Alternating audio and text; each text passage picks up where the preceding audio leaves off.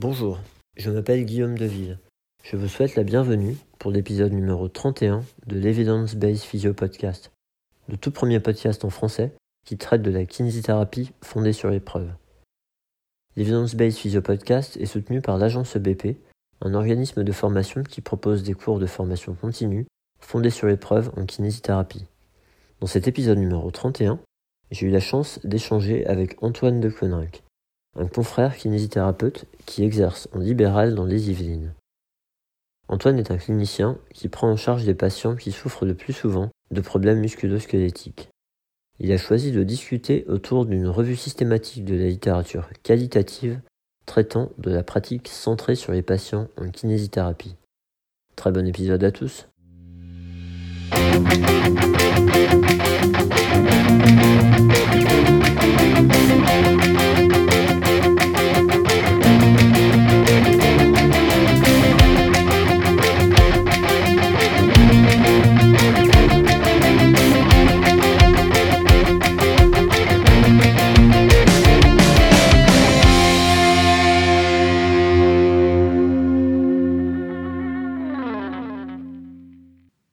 Tous, bienvenue pour euh, ce nouvel épisode de l'Evidence Based Physio Podcast.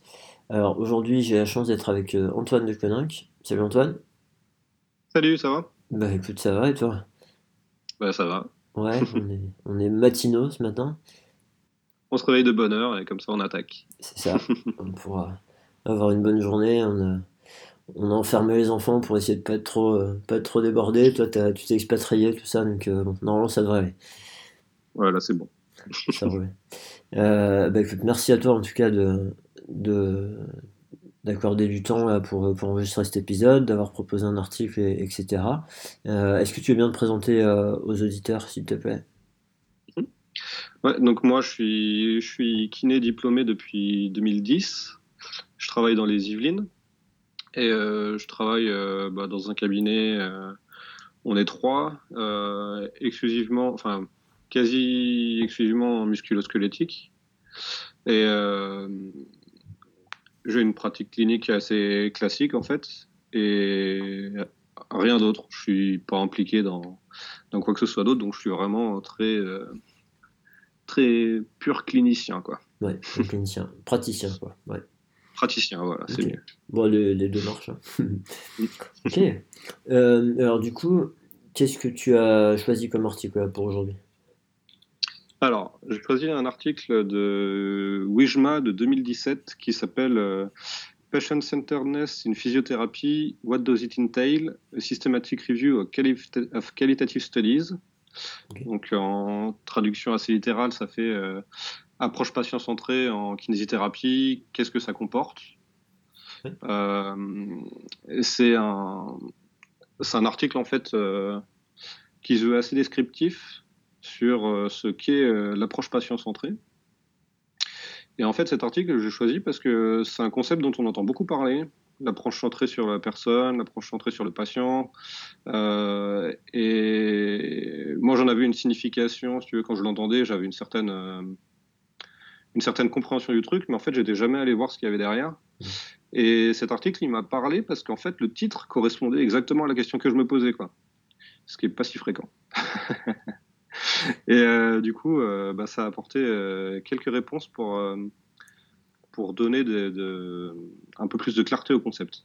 Ouais, et puis éventuellement don- donner des repères pour voir si tu étais bien OK avec ce concept là finalement. Parce que bon, voilà, qu'est-ce qu'il y a vraiment derrière? Et puis peut-être avoir des pistes pour, pour se dire que si je suis OK avec ça, bah, comment je peux l'utiliser quoi. Un peu plus concrètement peut-être, ouais.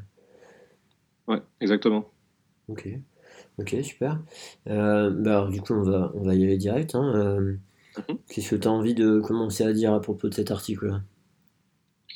Bah, déjà, le, le premier truc, je trouve, c'est que dans l'introduction, enfin, moi, il y avait un truc qui me- que j'avais un peu de mal à comprendre avec cette, euh, cette notion d'approche patient centrée, c'est que je trouvais que il y avait vraiment un flou autour de la définition. Euh, J'arrivais pas très bien à saisir tous les contours. Et en fait, dès l'introduction, on voit qu'il y a plusieurs définitions et qui s'appliquent en fait à des contextes un peu différents. Il y a une définition qui va correspondre plus à quelque chose euh, d'organisationnel et de coordination des soins euh, à l'hôpital, par exemple. Il y a une notion plus qui est liée au, à la façon dont le, enfin la, façon de prendre en charge le patient. Et il y avait une troisième définition que moi j'ai bien aimée et je pense qu'on y reviendra, mais c'est en gros ça disait euh, c'est une, alors je fais une traduction littérale encore, hein, une philosophie morale du professionnel de santé euh, pour euh, prodiguer des soins de bonne qualité. Et en fait, déjà, le fait qu'il y ait plusieurs définitions comme ça, je me suis dit, ok, si je trouvais ça un peu flou, c'est que ça, ça se réfère à pas mal de choses différentes. Et rien que ça, déjà, ça, clarifie un peu le truc. Quoi. Ouais, ça, ça t'aide à comprendre pourquoi pourquoi tu peux avoir des versions différentes peut-être, ou pourquoi tu, tu pouvais l'interpréter de façon différente déjà même toi-même quoi. Mm. Ouais, c'est ça. en fait, il y ça, se reporte à plusieurs choses. Donc, euh, forcément, si on n'est pas dans le même contexte, il n'y aura pas forcément le même sens qui est mis derrière. Mm. Ouais, c'est sûr. Dans, bah, tu vois, euh, euh, je, enfin, je me suis pris des petites notes par rapport à ça parce qu'effectivement il y a tout un tas de concepts et euh, pour les retenir c'est un peu compliqué. et, euh, et, ouais, du coup, tu as, une, première définition à la date de 1989. Et en fait, c'était c'était basé sur le fait de voir le problème à travers les yeux du patient. Mm. ça, ça fait vraiment penser bah, à l'empathie, quoi. Enfin, ça, ça, peut être une des définitions de l'empathie. Et après, du coup, voilà, il y avait euh, en 2002 euh, cette espèce de modèle euh, qui a été défini dans le milieu hospitalier. Donc, comme tu disais, hein, il, y a, la notion de soins coordonnés et intégrés, en, plus de bah, d'autres notions qu'on va voir ensuite là, dans, l'article. Hein. Mais, effectivement, il y avait tout un tas de, je crois, il y avait 1, 2, 3, 4, 5, 6, 7, il y avait 8 dimensions qui étaient répertoriées. Bah, des gens qui sont intéressés, ils pourront les voir dans l'article. Et euh, on va peut-être pas toutes les citer parce que comme on va, on va passer celle de l'article après, après des gens vont les mélanger, je pense. Et, euh, et après, tu avais le, le, modèle de Mead et Bauer, qui est un truc qui est un, peu repris assez souvent, euh, qui date de 2000, lui. Et, et probablement que c'est de celui-là dont tu parlais, l'histoire de la philosophie de la personne. non, c'est celui d'encore après celui de en fait, il est assez descriptif aussi. Il, donne des points importants. Et juste après, ça, c'est la définition qu'avait donnée Epstein en 2005. Ah oui, ouais, bah, tu vois. juste ensuite. Ça marche. Bah, il y avait même quatre, euh, quatre propositions. Euh, bon, sachant que la première n'était pas issue d'une étude particulière ou autre. Mais, euh, mm. ok. Donc là, en fait, un des en gros, un des objectifs de l'article, c'était de se dire, euh, voilà, ce concept-là, il est, il est intéressant. Euh, il y a plusieurs propositions de définition de, qui existent, mais euh, a priori, il n'y en a pas dans le monde de la physio, la, kiné, quoi. Donc là, l'objet de l'article, c'était justement d'essayer de, d'avoir une meilleure compréhension, une meilleure définition, on va dire, du concept de pratique centrée sur le patient en kinésithérapie, et pour ça, ils ont fait une revue systématique et ils sont intéressés que à la littérature qualitative. Ouais. Ça, ça, leur but, c'était vraiment de, de faire émerger des thèmes en fait à la lecture des, des, des études qualitatives sur l'approche patient centrée euh, en physio et euh, à partir de ces thèmes qui émergent de les organiser selon un modèle euh, qui permet d'un peu mieux comprendre ce que c'est. Ouais, un, espèce de schéma visuel. Ouais, ouais. carrément. Ok. Bon, parfait. Donc, euh, sur l'intro, on a ça, l'objectif de l'étude qui correspondait à, ton questionnement à toi. Mais ça, du coup, c'est intéressant parce que c'est le principe de la question de recherche, en fait. C'est à un moment donné, quand on se pose une question sur un sujet et qu'on veut faire, euh, veut avoir une réponse, euh, on veut chercher une réponse d'une manière scientifique, il bah, faut bien définir notre question de recherche. Et effectivement, ce que tu dis, c'est intéressant aussi dans le sens où Parfois, on va aller voir des études pour se faire un avis sur une question, sauf que notre question n'est pas exactement la question qui est posée pour, pour l'étude. Ça ressemble un peu, mais c'est pas exactement ça. Et du coup, ça, peut peut-être euh, nous tendre des petits pièges, on va dire, dans notre interprétation, parce que la, réponse donnée, c'est la réponse donnée à la question de l'étude et pas forcément exactement la question qu'on se posait nous. Euh, quand on a la chance d'avoir une étude qui répond bien à notre question, là, ça c'est assez confortable. Ouais, surtout pour une question aussi large, je trouve. Généralement, quand on se pose une question très précise, bon, euh, la population n'est pas forcément exactement la même ou quoi, mais on peut trouver euh, un truc assez précis. Là, c'est quand même très large. Et puis, euh, c'est il y a quand même quelqu'un qui s'est intéressé pile poil à ça, et donc ça, c'est. Ça, c'est chouette. C'est bien quand c'est comme ça. Alors, ça, c'est chouette quand t'es pas dans la position du chercheur. ok, d'accord. Parce que tu vois, moi j'ai eu le problème récemment, j'ai allé me lancer dans une revue systématique et puis, euh, et puis à un moment donné, j'ai euh, mon tuteur qui m'a qui a eu la bonne idée de me rappeler de est-ce que tu as vérifié que ça n'existe pas déjà? J'avais déjà lu pas mal de trucs, j'étais pas tombé dessus, je me suis dit bon, quand même, j'ai vérifié. j'ai ressorti, euh, je sais pas, 25 revues systématiques sur le thème en général, tu vois, je les ai passées une par une. Et par ordre chronologique en fait de la plus ancienne à la plus récente. Et je sais pas pourquoi j'ai fait ça d'ailleurs et j'ai fini la dernière. Alors tu vois, du coup, j'en ai épluché, euh, je sais pas, 24 sur 25 à peu près. Et la 25e, eh ben, elle était de 2020 et euh, elle répondait à ma question. je dit non. donc, euh, donc, parfois c'est cool parce que bah, ouais, ça m'a donné des infos sur un truc qui m'intéressait, mais, mais ça m'a un peu chamboulé mes plans. Ouais. petite, petite, anecdote. ok.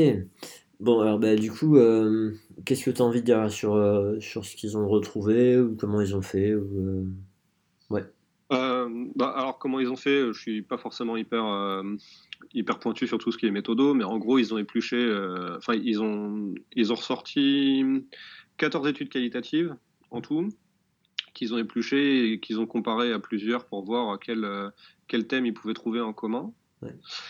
Euh, dans, dans, toutes les études qu'ils avaient trouvées, vraiment les critères qui étaient importants, c'est que c'était des revues qualitatives, qui s'intéressaient à l'approche patient-centrée et que ce soit euh, vraiment en physio. Donc même s'il y avait des études qui étaient plus larges, ils s'intéressaient que à la partie physio, pour être vraiment précis sur ce thème-là.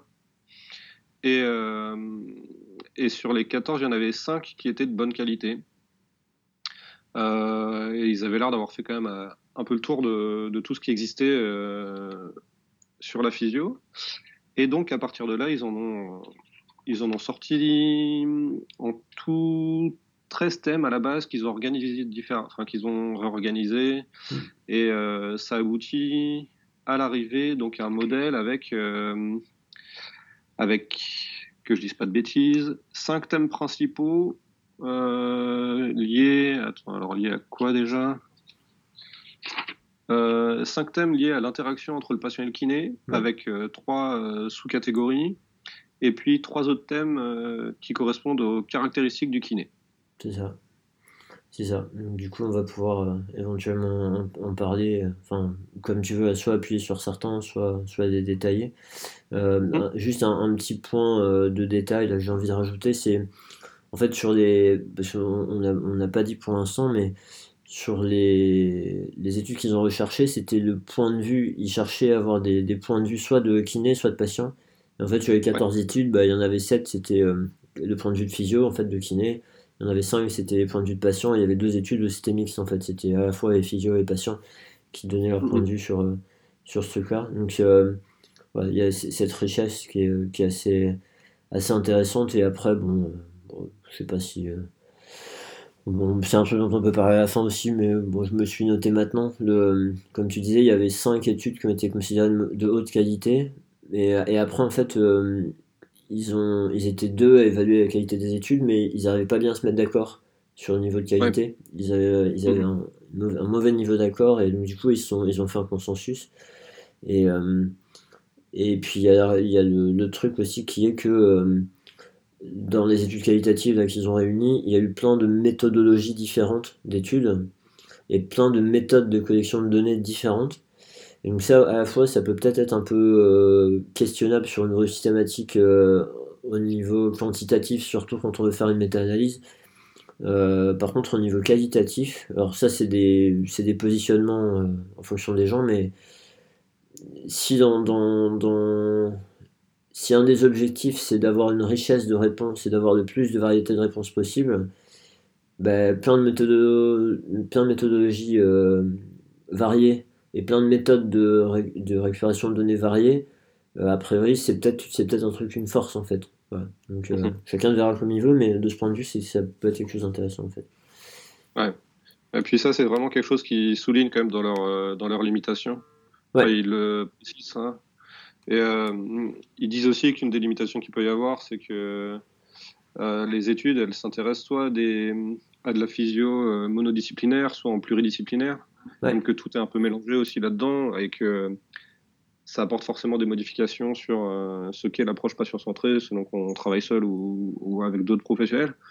Mais eux, ouais, ils ont fait le choix effectivement de tout, tout mettre ensemble. Et comme tu dis, ça peut, euh, d'un point de vue qualitatif, ça, ça, peut apporter des choses, euh, ça peut être une force. Ouais. En fait, c'est vraiment une des différences entre, euh, dans le quantitatif, le fait de vouloir généraliser des données. Mhm. Et ce terme-là, il n'existe pas en, qualitatif. En fait, on parle de transférabilité. Mais en fait, mhm. c'est tu as une grosse richesse et par rapport à ces informations que tu connais, tu as une situation clinique. Et de ton jugement clinique, toi, est-ce que tu peux transférer ces, données-là à cette situation clinique-là. Donc en fait, c'est et comme les situations cliniques sont, sont variées, enfin voilà, c'est euh, intéressant d'avoir toute cette richesse quoi. C'est après euh, encore une fois, ça c'est un positionnement euh, limite épistémologique. Enfin, on va on va arrêter les gros mots, mais mais c'est ouais enfin ouais moi, c'est mon, interprétation à moi. Je, je, suis pas tout seul, mais je pense qu'au contraire c'est c'est une force et notamment par rapport à ce que tu disais, derrière un concept, l'idée c'est d'essayer de comprendre d'une façon euh, la plus large possible, avec tout ce qui peut rentrer dedans, etc. Bah, toute cette variabilité fait que on a, on a un meilleur. Euh, enfin, je pense qu'on peut accéder à une meilleure compréhension du truc. Quoi. Donc après, au niveau méthodo euh, qualitatif, je connais pas grand chose. Donc, mais ça. Ouais, après, ça, c'est autre chose, mais c'est vrai que cet article aussi, je suis tombé dessus. En fait, c'était pas forcément de recherche directe, je suis tombé dessus parce que ça avait été posté par euh, Ben Cormack sur Twitter. Et euh, c'est vrai que le fait de pouvoir accéder à des articles par le biais de personnes euh, qui comprennent peut-être mieux la méthode que nous et qui les postent, c'est aussi un moyen d'avoir déjà une présélection de choses qui sont, qui sont pertinentes. Après, à qui on accorde notre confiance et tout ça, c'est une autre question, mais mais au moins, ça permet d'avoir, de faire ressortir les trucs euh, qui sont peut-être les, euh, enfin, qui sont du, bon boulot et de d'éliminer déjà les trucs qui vraiment ont une qualité euh, méthodologique pourrie. Ouais, ouais. Mais ça, c'est un point important dans le sens où quand on est clinicien, praticien, en fait, il y, a un truc qui est parfois que avec la pratique fondée sur les preuves et sur les données de la science, euh, il y a certaines personnes qui peuvent culpabiliser, ou il y a même certaines personnes qui peuvent culpabiliser des praticiens sur le fait qu'ils lisent pas assez, qu'ils ne savent pas bien interpréter les données des, articles, etc. Mais euh, clairement, enfin, dans le métier, on n'a pas le, temps d'aller euh, chercher, de lire sans arrêt, etc. Il y avait. Ça fait longtemps que j'ai entendu ça, donc je vais pas ressortir correctement le, groupe, mais il y a, un, y a un collectif aux États-Unis qui est qui s'intéresse à justement à la pratique fondée sur l'épreuve et qui euh, et puis et aux données de recherche et euh, à tout ce qui peut permettre de faire des, des guides de recommandation tout ça un truc qui est vraiment vraiment solide. Et euh, eux ils avaient je sais plus comment mais ils avaient estimé que pour rester à jour dans un domaine un sujet scientifique et, et, Dieu sait que nous on peut avoir une, une, pratique parfois un peu large. Mais pour rester à jour dans un domaine c'était du, du style il fallait lire entre 20 et 30 articles par an. Et, et, pour, et en tant que formateur, on va dire, c'était, euh, je sais pas, 40 à 50. Donc ça, ça peut paraître euh, peut-être réaliste, 50, on peut se dire un par semaine, bon, c'est à peu près réaliste. Sauf que euh, si jamais on s'occupe, même si on fait que du muscle squelettique, bon, je parle de ça parce que c'est ce que je connais, mais si on fait que ça, et qu'on s'occupe à la fois des problèmes d'épaule, de genoux, de dos, de cheville, de tout ce qu'on veut, bon bah là euh, ça commence à devenir vraiment compliqué quoi. Donc euh, effectivement d'avoir des personnes qui font un premier tri ça peut aider, euh, mais après je me suis dit le piège c'est que ben, on, peut se retrouver embarqué dans des biais qui sont les leurs.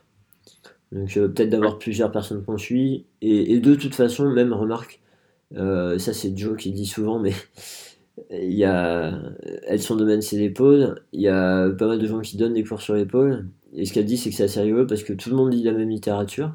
On est vraiment spécialisé en l'épaule mais tout le monde n'en sort pas la même compréhension non plus. Parfois avec le même article on, va pas l'interpréter de la même manière. Donc euh, c'est pas pas trop grave ouais, ouais, Après, ce qui est bien, c'est que c'est de pouvoir aller lire l'article soi-même et pas juste fier à l'interprétation que la personne en fait, mais au moins aller, aller se faire sa propre idée en, le regardant. Quoi. Ouais, donc, ouais. d'être fort pour trier. Et, bon, là, là c'est un concept qui est assez transversal, donc à la limite, c'est c'est un peu moins un problème, mais mais tu vois, il y, a, vraiment cette. Bon, après, je pense que c'est pareil pour définir des formations qu'on fait d'autres, mais, mais cette situation où euh, t'as un patient en ce moment euh, qui a un problème d'épaule et ça t'embête vraiment, et tu dis, tiens, j'aimerais avoir plus d'infos, et puis t'as une patiente qui a un problème de genou, et t'as un autre patient qui a un problème d'épaule, un, de, dos, et un autre patient là, et, et, euh, et tu dis, ouais, ok, j'ai envie de me former, mais là, limite, faut que je fasse un choix, quoi. Donc est-ce que je privilégie ou même réviser, tu vois, la, personne qui a mal à l'épaule, dans ces cas-là, ben, je laisse un, peu de côté temporairement. Ça, c'est en pratique, je sais pas si ça t'est déjà arrivé de te poser cette question-là, mais parfois c'est un peu, un peu frustrant, ouais. Ouais, c'est clair, c'est clair. Bah, surtout quand t'as pas le, Enfin là, euh, ça, commence à beaucoup émerger quand même en kiné, mais quand t'as pas les, les bases pour aller, euh, pour aller toi-même chercher euh, de la littérature et tout ça, quand tu dois attendre de faire une formation présentielle, ne serait-ce que pour avoir des infos sur un point précis, bah, déjà il peut se passer du temps avant que tu arrives à trouver certaines réponses à des questions que tu te poses pour un patient en particulier ou une pathologie en particulier. Alors tous les autres, si tu fais ta formation deux ans après, bon bah c'est sûr. Ils sont plus c'est compliqué de rester. Euh, je pense que c'est un, des trucs qui peut être un peu, euh, un peu frustrant dans notre pratique. Hein, de, déjà, le, fait d'avoir euh, d'avoir pas mal d'incertitudes devant un patient en particulier et puis de, mettre du temps pour obtenir même des réponses assez générales. c'est, je pense, une des difficultés de la pratique. Ouais. Ouais. voilà. Bon, tout ça, tout ça, on est. je, sais pas si les auditeurs ils vont se reconnaître là-dedans, mais il y a des chances quoi. c'est important d'essayer de faire de son mieux, mais après voilà, on fait de son mieux quoi. Et... Ouais. ok. Allez, si on, si on revient à l'article euh, tu étais en train de, de, parler du coup des, des thèmes et des sous-thèmes. Ouais. Alors, le... Ah, en fait, tous les thèmes qu'ils mettent, ils sont quand même assez euh, reliés les uns avec les autres. Enfin, c'est, ils les ont euh, individualisés comme ça, mais euh, finalement, tous, ils se, recoupent, ils se recoupent un peu. Euh, le premier thème qu'ils mettent en avant, c'est l'individualisation. ça, c'est quelque chose qui est ressorti en fait dans tous les articles, que ce soit du point de vue du patient comme du point de vue du kiné. Et il, il le sous-découpe après en deux sous-thèmes. Il y en a un, c'est connaître le patient en tant que personne. Euh, et puis le deuxième euh, sous-thème, c'est euh, avoir un traitement individualisé. ça déjà, c'est bon, c'est pas quelque chose de révolutionnaire, on va dire, mais je pense que c'est quand même assez fort.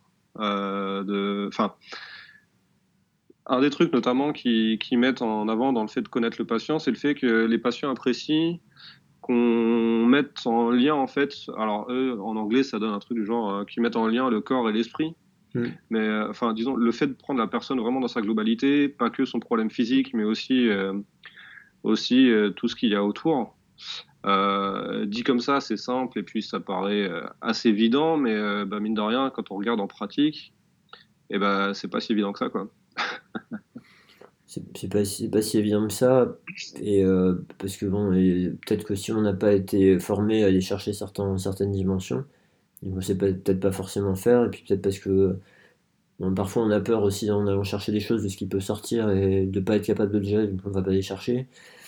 Et puis, euh, puis il y avait vraiment, tu vois, moi, un des trucs que j'ai retenu sur ce, thème-là, c'est cette notion de faire l'effort de connaître le patient en fait. De cette démarche-là et donc, euh, ça, si c'est important pour les, les, praticiens et pour les patients, une des idées, c'est que le patient, il perçoive en fait qu'on est en train de faire l'effort de euh, s'intéresser à eux, de savoir. Euh, après, il balance tout un tas toute une liste, ça va être un peu sec, mais, mais ça peut peut-être rendre les choses un peu plus. Enfin, donner plus de repères aux gens.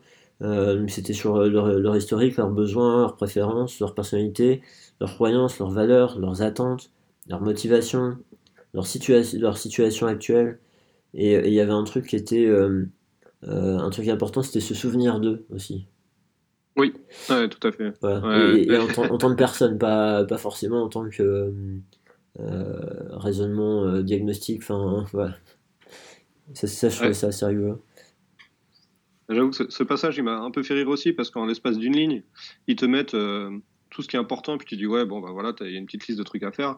Euh, c'est très simple sur le papier, mais là, on touche exactement à ce qui est hyper compliqué en pratique. Quoi. Bah, ça fait beaucoup, Réussir à faire émerger euh, toutes les, les valeurs, les attentes et tout du patient et réussir à s'appuyer dessus après en rééducation, c'est euh, hyper difficile en vrai. Bah, c'est dur. En fait, le truc qui est rigolo, c'est que je pense que c'est dur et c'est pas si dur que ça, dans le sens où. L'idée, c'est de, s'intéresser à eux, en fait.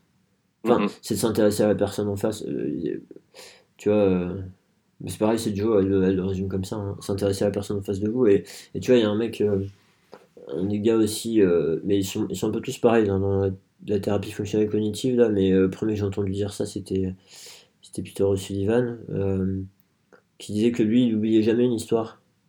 En fait, il n'oublie jamais un patient parce que le fait de s'intéresser à son histoire, et eh bien, alors après, bon, la question c'est que euh, il doit avoir une demi-journée de pratique clinique par semaine, c'est un peu plus facile que quand tu as, 80 patients dans la semaine, mais, mais, euh, mais le fait de vraiment s'intéresser à l'histoire de la personne, à la personne en face de soi, eh ben, ça aide justement, tu vois, ce truc à se souvenir d'eux et à faire ressortir un, tout un tas de choses, quoi. Et d'abord s'intéresser à l'autre plutôt que s'intéresser à. Euh, euh, ça peut paraître bizarre, mais souvent on se met dans la posture, je pense, de euh, tiens, lui, comment je vais faire pour l'aider? Donc d'essayer de mhm. capter plein d'informations qui vont me donner des, moyens de l'aider en fait. Bah, peut-être au départ de ne pas se positionner comme ça, de se dire bon, bah, s'intéresser à ce qui lui arrive, à son problème, à ce qui peut, ses inquiétudes, etc. Et après, de toute façon, rien qu'en faisant ça, on en a des, des notions, mais et dans un deuxième temps, switcher sur ok, qu'est-ce que je peux faire pour vous aider? Mais d'abord s'intéresser à la personne, ouais. Et, ça, c'est vrai que la difficulté qu'il peut y avoir, c'est quand tu prends des trucs aussi. Euh, vraiment, quand tu t'intéresses à la personne, euh, c'est pas des choses qui sont faciles de garder. Euh, euh, enfin, tu vois, de, noter pour s'en souvenir plus tard. Autant des éléments objectifs, c'est facile de, noter ça et puis d'avoir ça dans un coin du bilan et tout ça. Toute l'histoire du patient, c'est un, un, peu plus compliqué. Alors, je sais que justement, enfin, j'ai une très bonne mémoire de ce genre de choses. Souvent avec les patients, j'arrive à bien me souvenir de tout ça. Et c'est vrai que quand on les revoit, par exemple, plusieurs années plus tard pour un, autre problème, et qu'ils se rendent compte qu'on se souvient de trucs qu'ils avaient dit à ce moment-là, c'est vrai qu'ils apprécient vachement. Bah Mais ça, je pense que si c'est si t'as pas cette mémoire-là, c'est super compliqué de le garder, quoi. Euh, de manière écrite ou quoi. Enfin, c'est pas simple, je pense, de, garder une trace et de l'utiliser en pratique. Euh. T'as des. Euh, ouais. Mais en fait, des, tu vois, il euh, y, a aussi la notion de. Bon, effectivement, il y a des personnes qui ont une meilleure mémoire sur certains points que d'autres, etc. Bon, ça, c'est, ça, c'est sûr. Euh, maintenant, quand on s'intéresse vraiment à une personne et qui a une histoire quand même singulière, et la plupart des gens, de toute façon, ils ont, on retient des choses. Hein. Et tu vois, là, ce que tu dis, c'est que tu arrives à te retenir sans le noter, même des années après. Alors, bon, tu as, cette capacité-là, toi. Et, j'ai aussi entendu des gens parfois qui, euh, justement, dans leur, euh, dans leur évaluation, leur prise de notes, etc., euh, mettaient toujours une, enfin, mettaient une petite case, je ne rappelle plus du tout qui c'est, donc je suis désolé, je peux pas le citer, mais, mettaient une petite case à la fin de un truc qui était en lien avec la personne, et limite, ils pouvaient l'utiliser la fois suivante, en disant, bah tiens, en fait, votre fille, comment ça va, ou enfin, tu vois, un truc qui était vraiment en lien avec la vie de la personne, il se le notait dans son bilan. À la fin, il a fait une case exprès pour ça, quoi. Et qui était très ouverte parce que tu peux pas. Enfin, je, chaque chose importante va être différente, etc. Tu peux pas. Enfin, c'est un peu compliqué de catégoriser, tu pourrais, mais tu perds de temps, mais, euh, voilà. tu vois, ça peut être des pistes aussi. Hein. Mmh. Oui, oui, c'est vrai. Tu peux te garder un truc, euh, quand même, un truc marquant sur la personne, même si c'est pas euh, directement un truc en lien avec avec ton, ton bilan kiné en tant que tel, euh, oui, ça, tu peux en garder une trace. C'est ça. Et, mm. ça, peut, ça peut favoriser l'histoire de, de qu'est-ce qu'on dit pour démarrer une deuxième séance. Parce que ça, on retrouve, euh, je, sais pas trop comment tu l'avais vu toi, mais si tu l'avais vu, mais ça, on retrouve pas mal dans les cours d'entretien motivationnel où euh, quand on s'amuse à faire des jeux ou de patience, c'est sa deuxième séance. Souvent, les premières questions, ça va être bah tiens, est-ce que vous avez fait vos exercices? Et, euh, et, le problème, c'est que si le patient il pense qu'il a peut-être pas fait ce qui était prévu ou quoi, il va se retrouver un peu, un peu coincé et là, ça peut, bah, ça peut partir en cacahuète ou ça peut être un peu inconfortable et tout. Et de s'intéresser d'abord à bah, sa vie à lui, quoi. Dire, bah tiens, comment ça s'est mhm. passé ou... Des trucs bêtes, hein, mais.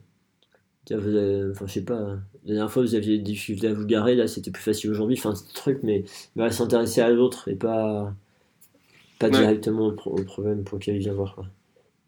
Ouais, je sais plus où j'avais lu ça, effectivement, mais j'avais vu un truc aussi comme ça où il disait que le fait d'avoir une sorte de petite conversation informelle avant de rentrer euh, dans le vif du sujet, souvent ça améliorait vachement la, relation thérapeutique en fait. Bah c'est ça. Euh, c'est vrai que ça c'est pas forcément compliqué à faire. Bah non.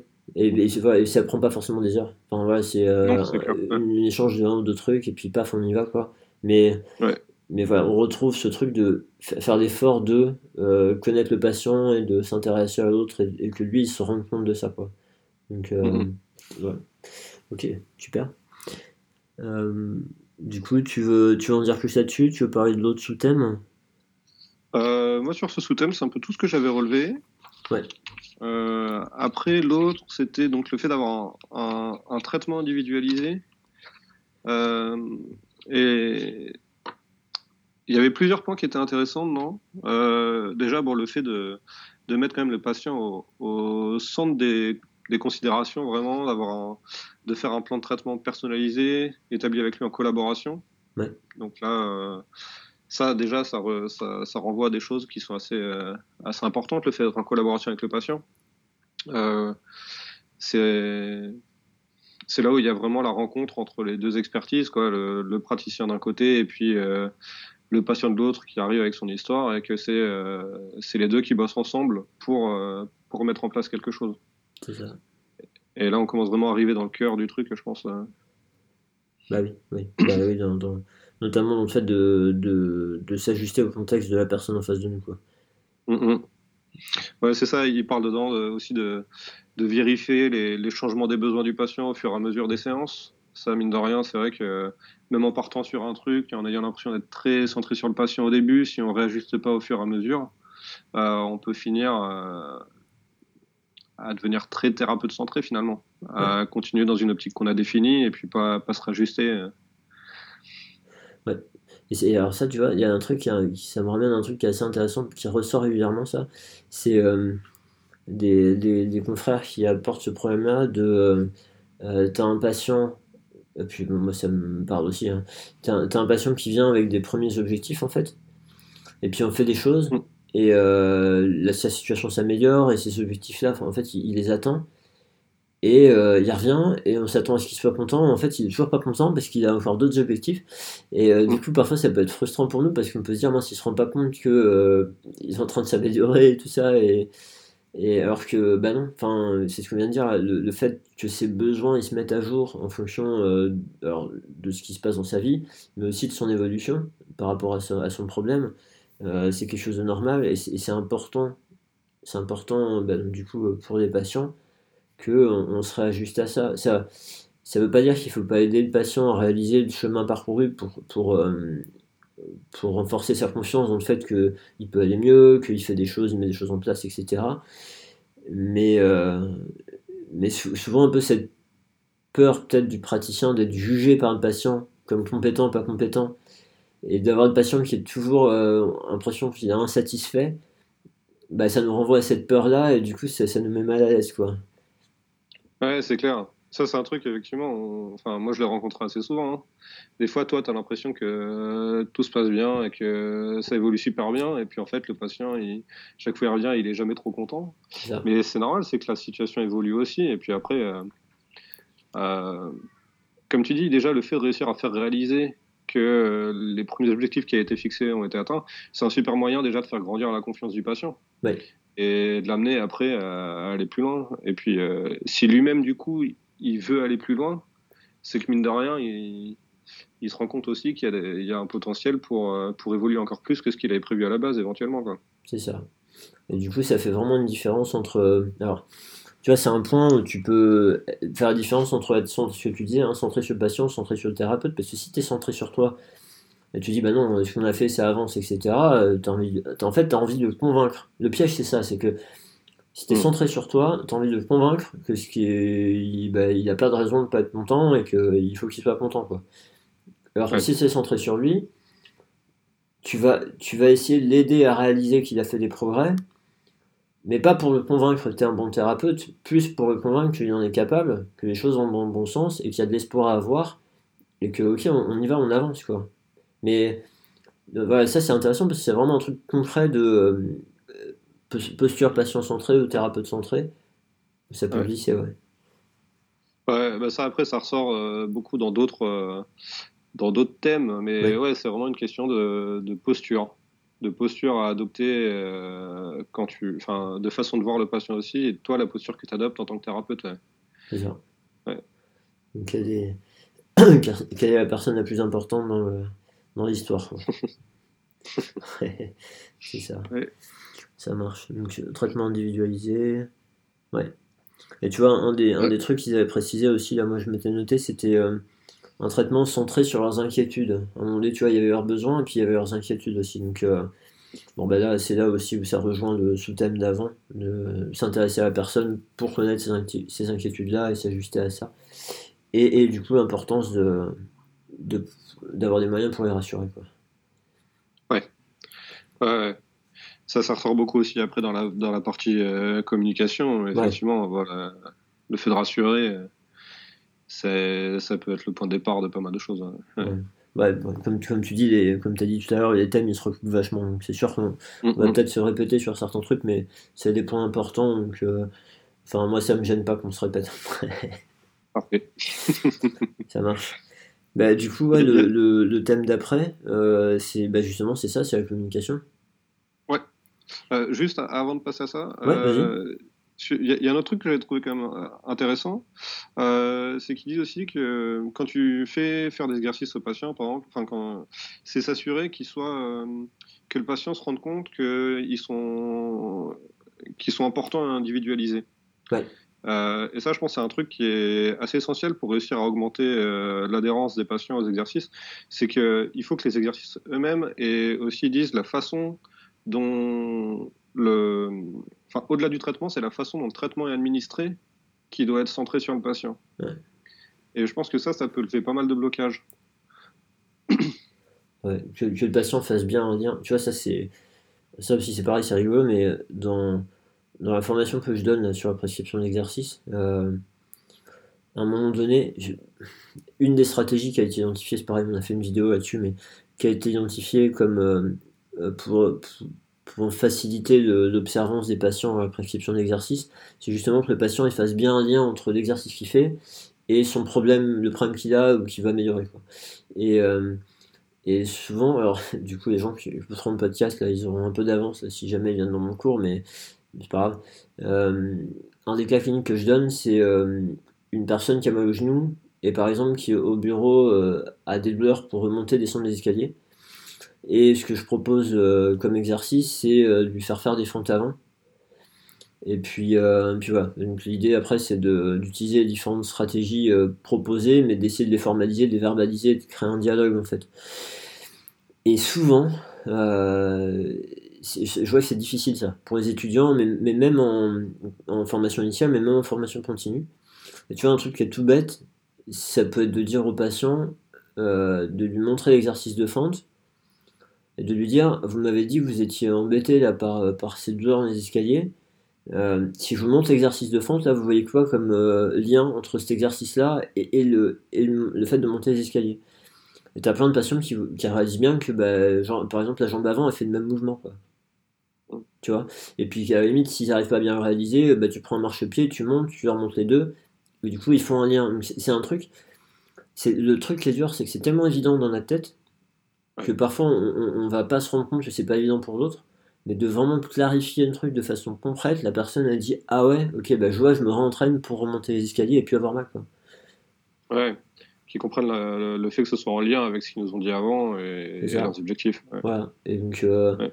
et puis après aussi, bah, cette histoire d'i- d'individualiser aussi, de pas, tu vois, moi ça, je- ça je m'en sers dans des, t'as des patients quand tu leur poses des questions sur leurs symptômes, ils te répondent en disant bah oui, euh, forcément ça, ça me fait comme ça, ça, ça me fait comme ça. Et tu vois, parfois tu peux sentir un agacement de la part du patient. et moi j'en profite pour leur dire, vous savez, le truc c'est que il y a, y a, plein de problèmes de dos différents euh, qui existent. Vous voyez, ça fonctionne pas tout pareil. Moi j'ai besoin de savoir comment ça existe pour vous, pour vous donner un traitement adapté, parce que le problème c'est que du coup, et, et ça justement, il y a les patients la plupart du temps ils sont sujets à ça, mais du coup vous pouvez avoir tout un tas de proches, de professionnels qui vont vous donner des conseils, et euh, vous allez vous retrouver avec des conseils qui sont contradictoires, mais ça peut vous perdre. L'idée c'est de vérifier pour vous si euh, c'est un conseil qui vous aide ou qui vous aide pas, et de faire ce tri-là. Et de leur dire que moi, ce que je vais vous proposer, je, vais vous demander de le faire ce tri-là aussi. Ça va être vraiment essayer ça, vérifier que c'est favorable pour vous, et si ça n'est pas, on laisse tomber, on part sur autre chose. Mais tu vois, du coup, ça met aussi l'accent sur le fait d'individualiser ce qu'on leur propose. Et c'est mm. important que les gens y réalisent ça, parce qu'autrement, ils, ils utilisent tout un tas de stratégies, ils perdent du temps, de l'argent, parfois dans des trucs, ils se mettent des contraintes pas possibles à faire des choses parfois qui, qui empirent leurs symptômes et pauvres. Ouais, c'est clair. Euh, même euh, qui peuvent leur faire perdre beaucoup de temps ou même euh, beaucoup d'argent aussi. Hein. Il y en a, ils vont dépenser des fortunes dans des trucs. Bah oui.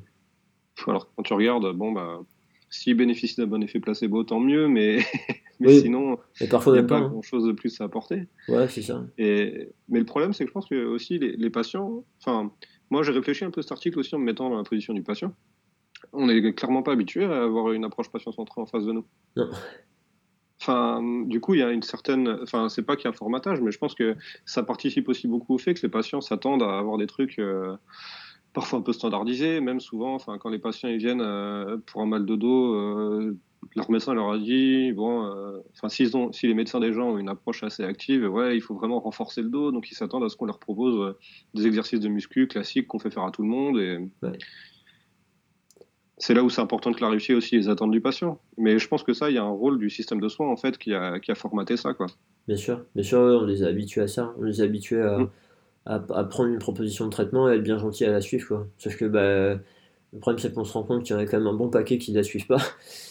Et, euh, et puis il y en a un bon paquet qui la suivent de leur mieux et que finalement ils s'améliorent pas et qui se chronicisent. Donc euh, du coup, de remettre en question ça. Et bon, c'est pareil, hein, ils en parlent aussi, mais de, partager ce pouvoir-là, de partager cette responsabilité, de, vérifier que c'est bien pertinent pour eux ce qui est proposé, ce qu'on essaye, et, de se mettre dans une position aussi où on leur dit qu'on essaye des choses parce que pour l'instant on n'a pas la certitude.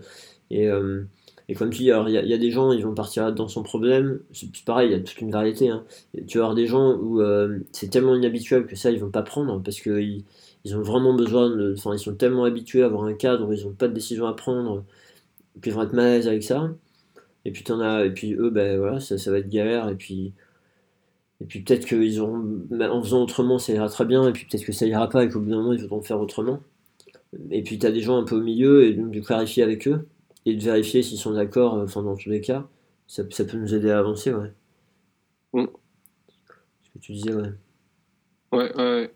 Euh, alors, ça, ça c'est un peu à part, mais du coup, toi, euh, dans ta pratique, ça t'est déjà arrivé avec ce genre d'approche d'avoir des patients qui, limite, qui refusent carrément, euh, enfin, qui rejettent un peu l'approche patient-centrée finalement et qui, préfèrent qu'on leur applique un truc un peu standard et finalement ça leur va comme ça et c'est ce qu'ils sont venus chercher.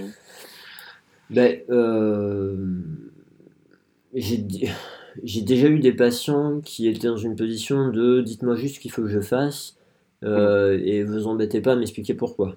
Alors c'est pas exactement pareil. C'était très frustrant pour moi parce que moi j'ai besoin de savoir pourquoi je fais des choses, donc euh, je me projetais, euh, je projetais mes représentations et du coup je me disais mais s'ils ne me prennent pas ils le feront pas alors que c'était complètement faux, ils le faisaient parfaitement, enfin voilà. J'ai déjà eu ce problème là entre guillemets, enfin ça m'a permis d'apprendre et puis peut-être de vérifier si l'autre il voulait savoir ou pas avant de balancer, ou avant de l'obliger à, à, le prendre en fait, enfin à l'entendre.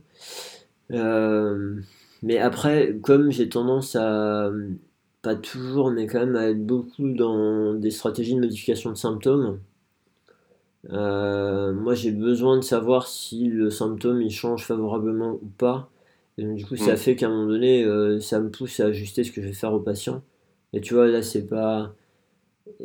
J'ai pas souvenir d'avoir eu un patient qui me dise, mais je comprends pas pourquoi vous me faites essayer plein de trucs, euh, faites-moi juste faire un exercice comme ça. Enfin, tu vois, je, pense quand même, il, ouais, j'ai pas. Ça me ramène pas grand chose. Tu penses à des trucs en particulier, toi, des situations? Ouais, ouais, bah justement, après, la, question, c'est de savoir, comme tu disais un peu au début du podcast, à quel point euh, j'arrive à appliquer en pratique, euh, enfin, à être centré sur le patient en pratique. Et justement, est-ce que c'est des, difficultés vraiment de mettre en place l'approche ou euh, juste parfois des, résistances des patients à cette approche? Mais ça m'est déjà arrivé d'avoir, enfin, j'ai notamment un patient en tête où le gars, même le fait d'essayer d'avoir une discussion avec lui pour mieux comprendre ses symptômes et tout, il, était hyper fermé, quoi. Il disait non, euh, moi, le médecin, je suis venu avec une ordonnance qui me dit de faire ça. Euh, tu me fais faire ça, c'est tout, quoi. Et vraiment, alors, la vision, on est l'effecteur, le gars qui fait ce que le médecin a prescrit, et puis, euh, et puis rien de plus. Et, du coup, as, comment tu as géré le truc? Bah, au final, moi j'ai essayé de lui expliquer que, enfin, je lui, je lui ai dit juste que c'était pas ma façon d'approcher les choses parce que je pense qu'il y avait des moyens plus pertinents d'obtenir des résultats. Et finalement, on était tellement pas d'accord sur la façon d'aborder les trucs que je lui ai dit de, éventuellement. Euh, enfin, il est parti faire ses séances ailleurs. Moi, je me voyais pas faire des soins en fait de cette manière-là, où effectivement je mettais aucun sens derrière les, trucs. Hmm. Euh, c'était pas possible pour moi en fait de travailler comme ça, quoi. Bah, c'est là où tu vois, ça c'est pareil, c'est des choses qui sortent régulièrement dans les formations. Euh, cette nécessité en tant que nous, thérapeutes, de rester, en tant que personne, de rester authentique en fait, de vis mhm. nous-mêmes quoi. Donc, euh, parce que régulièrement, des propositions qui sont faites par les confrères, c'est euh, c'est de dire bah ok, je vais lui donner ce qu'il veut pendant un certain temps, en gros pour qu'il se rende compte que ça marche pas et que après je lui propose autre chose. Mais là, on, on peut vite virer la confrontation quoi. Du style, euh, mm. je vais lui mettre le, nez dans son caca, et puis une fois qu'il aura bien senti que c'est du caca, euh, il, va, il va bien vouloir manger ce que je lui propose. c'est un peu grossier ce que je dis, mais, mais c'est euh, vraiment souvent, c'est perçu dans cette démarche-là, c'est d'essayer de dire, il y en a un qui a un point de vue, l'autre qui en a un autre, et à, la fin, il faut qu'il y en ait un qui a raison, et celui qui aura tort, celui qui a raison a gagné, celui qui a tort, il a perdu. Quoi. Bon, bah là, déjà, on n'est pas trop dans, du, dans le travail d'équipe, de la collaboration. Et, euh, et, et, ça, ça, peut arriver parce que c'est frustrant, mais. Et puis parfois, ça peut être, bah, finalement, ça a marché. Et si euh, on voulait avoir raison, on a tort et ça nous casse les pieds. Enfin, tu vois, mais c'est des choses qui mhm. sont jamais très. Euh, donc voilà, et, bah, une des propositions, c'est ce que tu as dit, hein, c'est soit on se sent prêt. Alors, soit on se sent prêt à essayer ce que l'autre a envie de faire, mais en étant ouvert et curieux, et de vraiment donner les moyens, pas non plus pourrir le truc, euh, parce que euh, c'est quelque chose qu'on peut considérer nous comme acceptable. Enfin, faut pas, voilà, faut pas se renier, quoi. Euh, rester authentique, ce que je disais. Et du coup, on y va et puis on voit. Et si ça se passe bien, mais on est content pour le patient, on est content et puis c'est tout. On n'a pas de ressentiment à avoir. Ou... le but, c'est pas d'avoir raison auteur, le but, c'est que le patient ait mieux. Hein. Et, et soit, bah, soit on se dit non, là, pour moi, c'est pas possible. Et effectivement, on se met d'accord avec le patient, on comprend son point de vue, on respecte. On le patient, on sait pas d'où il vient, on ne connaît pas toute son histoire, euh, il a sans doute des raisons très fortes de penser comme ça, et, euh, et, les raisons auxquelles parfois on aura accès, et puis parfois on les, les aura jamais, ces raisons-là. Et donc, euh, bah, s'imaginer que s'il pense comme ça, c'est qu'il y a des raisons, et que l'on peut parfaitement le respecter, et que si on veut se respecter nous, bah, comme tu dis, hein, se mettre d'accord avec le patient de moi je suis pas à l'aise pour vous proposer un truc qui me paraît pas adapté, et euh, il y, a sans doute des, professionnels qui ont l'habitude d'utiliser cette stratégie-là et qui le feront beaucoup mieux que moi parce que moi je fais pas ça quoi. Ouais. Ouais, c'est clair. Ouais, ouais. Ouais, dans ce que tu dis, en fait, en gros, tu as, une espèce de, de cadre qui va définir ta pratique et puis tu laisses le patient assez libre d'évoluer dans ce cadre-là, mais par contre, euh, tu peux pas, tu peux pas, tu peux pas accepter toi en tant que thérapeute qui sorte de ce cadre. Euh, si, si vraiment c'est la limite que tu mets. Euh, bah, ouais, je sais pas après, je pense. Parce que tu as quand même. Enfin, je te dis, en, formation ou même ailleurs, on croise parfois des confrères qui euh, vont vraiment exprimer le fait que parfois, ils font des choses à contre-coeur, quoi. Et où ils se mettent à faire des choses parce que le patient, il veut pas faire autre chose et que, et que ça les saoule, en fait. Mm, mm. Et ça, je, je, je, pense que c'est c'est favorable, c'est non pour personne à mon avis. Enfin, honnêtement, voilà. Et, et je, suis persuadé que ces choses-là, enfin, je suis persuadé, régulièrement, ces choses-là, il y a, d'autres confrères qui les pratiquent régulièrement, qui ont, qui ont un niveau de confiance euh, suffisamment important pour penser que ça, ça peut aider des gens. Ben, enfin, je veux dire, il, vaut, il vaut mieux que ce soit euh, ces personnes-là qui le fassent. Alors après, il y a toute la discussion de si on est absolument convaincu que, euh, entre guillemets, ça sert à rien, que on va faire perdre de l'argent à la sécu, du temps, du machin, du bidule.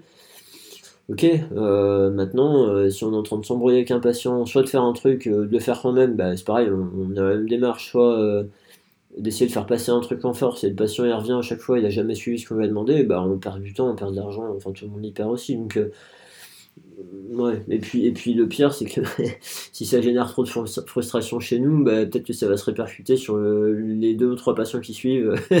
au total, au total, c'est c'est un, peu dommage. Et, euh, ouais. et tu vois, là, j'ai un truc cet après-midi avec des, avec des étudiants à l'école de kiné à Angoulême, là, et euh, donc ils avaient des articles à sélectionner, qui vont, ils vont nous présenter une synthèse, tout ça.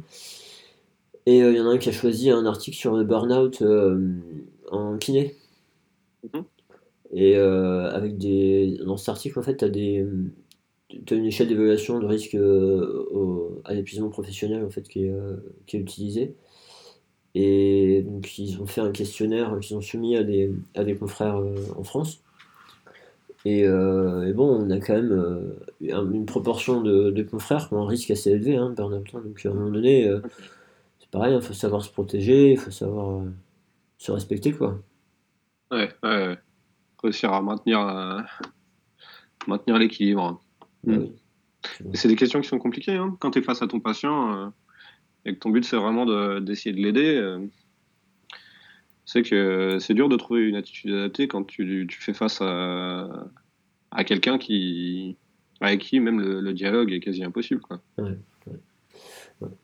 De, après, après, tu sais, il y aura toujours des, il y aura toujours des stratégies possibles pour essayer de dépatouiller quand même le truc.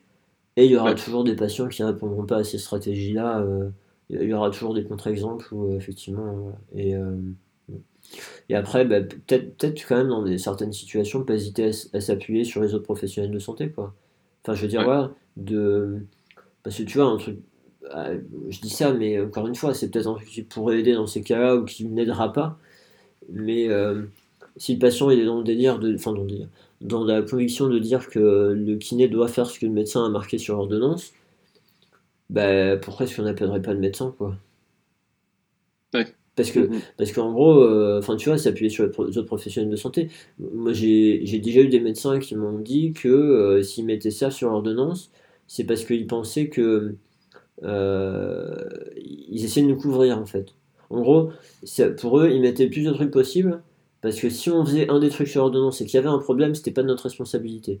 Donc en fait, ils essayaient pas de nous obliger à faire ça, mais juste de nous couvrir s'il y avait un problème en faisant ça, tu vois. Et, du coup, le fait d'échanger avec eux, de réaliser ça, bah d'un coup, euh, ça va mieux. Euh, d'un coup, si tu appelles devant le patient et que le patient il entend ça, bah, ça peut modifier la situation. Enfin, tu vois, essayer de s'appuyer. Mais encore une fois, bon, ça marchera pas à chaque fois, hein, mais il y a tout un tas de pistes et à la, fois, on, se met des pressions parfois pour essayer de trouver des trucs pour nos patients, alors que si on s'appuie sur le patient, on va le trouver plus facilement. parfois, le patient va le trouver lui-même. Et puis, et puis après, la deuxième, enfin, une autre façon de faire, c'est de s'appuyer sur les, autres professionnels. Quoi. On peut en discuter avec nos confrères, mais, d'autres professionnels de santé et le, et le médecin prescripteur, euh, bah, il, a une responsabilité, il a une, part dans le truc. Euh, c'est des habitudes. Euh, alors bien sûr, il y a toujours ce débat de oui, c'est pas valorisé, machin bidule. Après, voilà, il y a des choses qui existent avec le MSP où il peut y avoir des réunions express, ça peut être dédommagé, enfin, voilà, ouais, ça, il y a, y, y a, certaines problématiques où on peut diminuer les, les difficultés en faisant ça. Ouais. vraiment garder plus de liens avec les, avec les autres pros de santé, c'est vrai que ça peut, ça peut amener un point de vue différent déjà et puis effectivement solutionner certains problèmes. Ouais, parfois. Hmm. Ok. Ouais. Euh, du coup, on en arrive à la partie sur le deuxième thème, donc sur la communication. Oui. Euh, bah ça aussi, pour le coup, c'est un truc qui est présent dans tous les articles et relevé par les patients comme par les kinés. Donc, euh, c'est un truc assez central aussi. Et ce que j'ai relevé de ça, c'est qu'ils ils disent que justement, il faut un dialogue continu avec le patient qui soit adapté, individualisé pour vraiment coller au. Enfin, parler d'une manière qui va être compréhensible pour le patient et puis lui dire des choses qui vont être adaptées à sa situation. Euh, et il y, a, une. Euh, avoir une certaine ouverture, toi déjà pour. Euh, enfin, toi en tant que thérapeute, avoir une certaine ouverture pour permettre aussi au patient de s'exprimer librement et de, pouvoir dire tout ce qu'il a besoin de dire. Et ça, c'est pareil, ça rejoint du coup la, position du thérapeute, la posture qu'on adopte pour permettre cette communication. C'est sûr, ouais. C'est des notions euh, qui sont mises en avant souvent de, de respect, de non-jugement, en fait. Que le patient il se sente en sécurité pour dire ce qu'il a à dire et qu'il n'ait pas peur d'être jugé et que et cette posture, nous, en tant que, que soignants, voilà, d'être respectueux, d'être curieux, en fait. De, vraiment d'essayer de comprendre. Bah, bon, ça, ça se retrouve dans tous les sens, hein. mais de comprendre le point de vue de l'autre. Euh, plus que d'essayer de, de, de, coller à nos représentations et de partir dans des jugements, de, mais d'être curieux, de comprendre qu'est-ce qu'il a amené là? Enfin, tu vois, le patient dont on parlait tout à l'heure, qu'est-ce qui fait qu'il est autant accroché au fait que le kiné doit faire ce que le médecin a demandé, tu vois?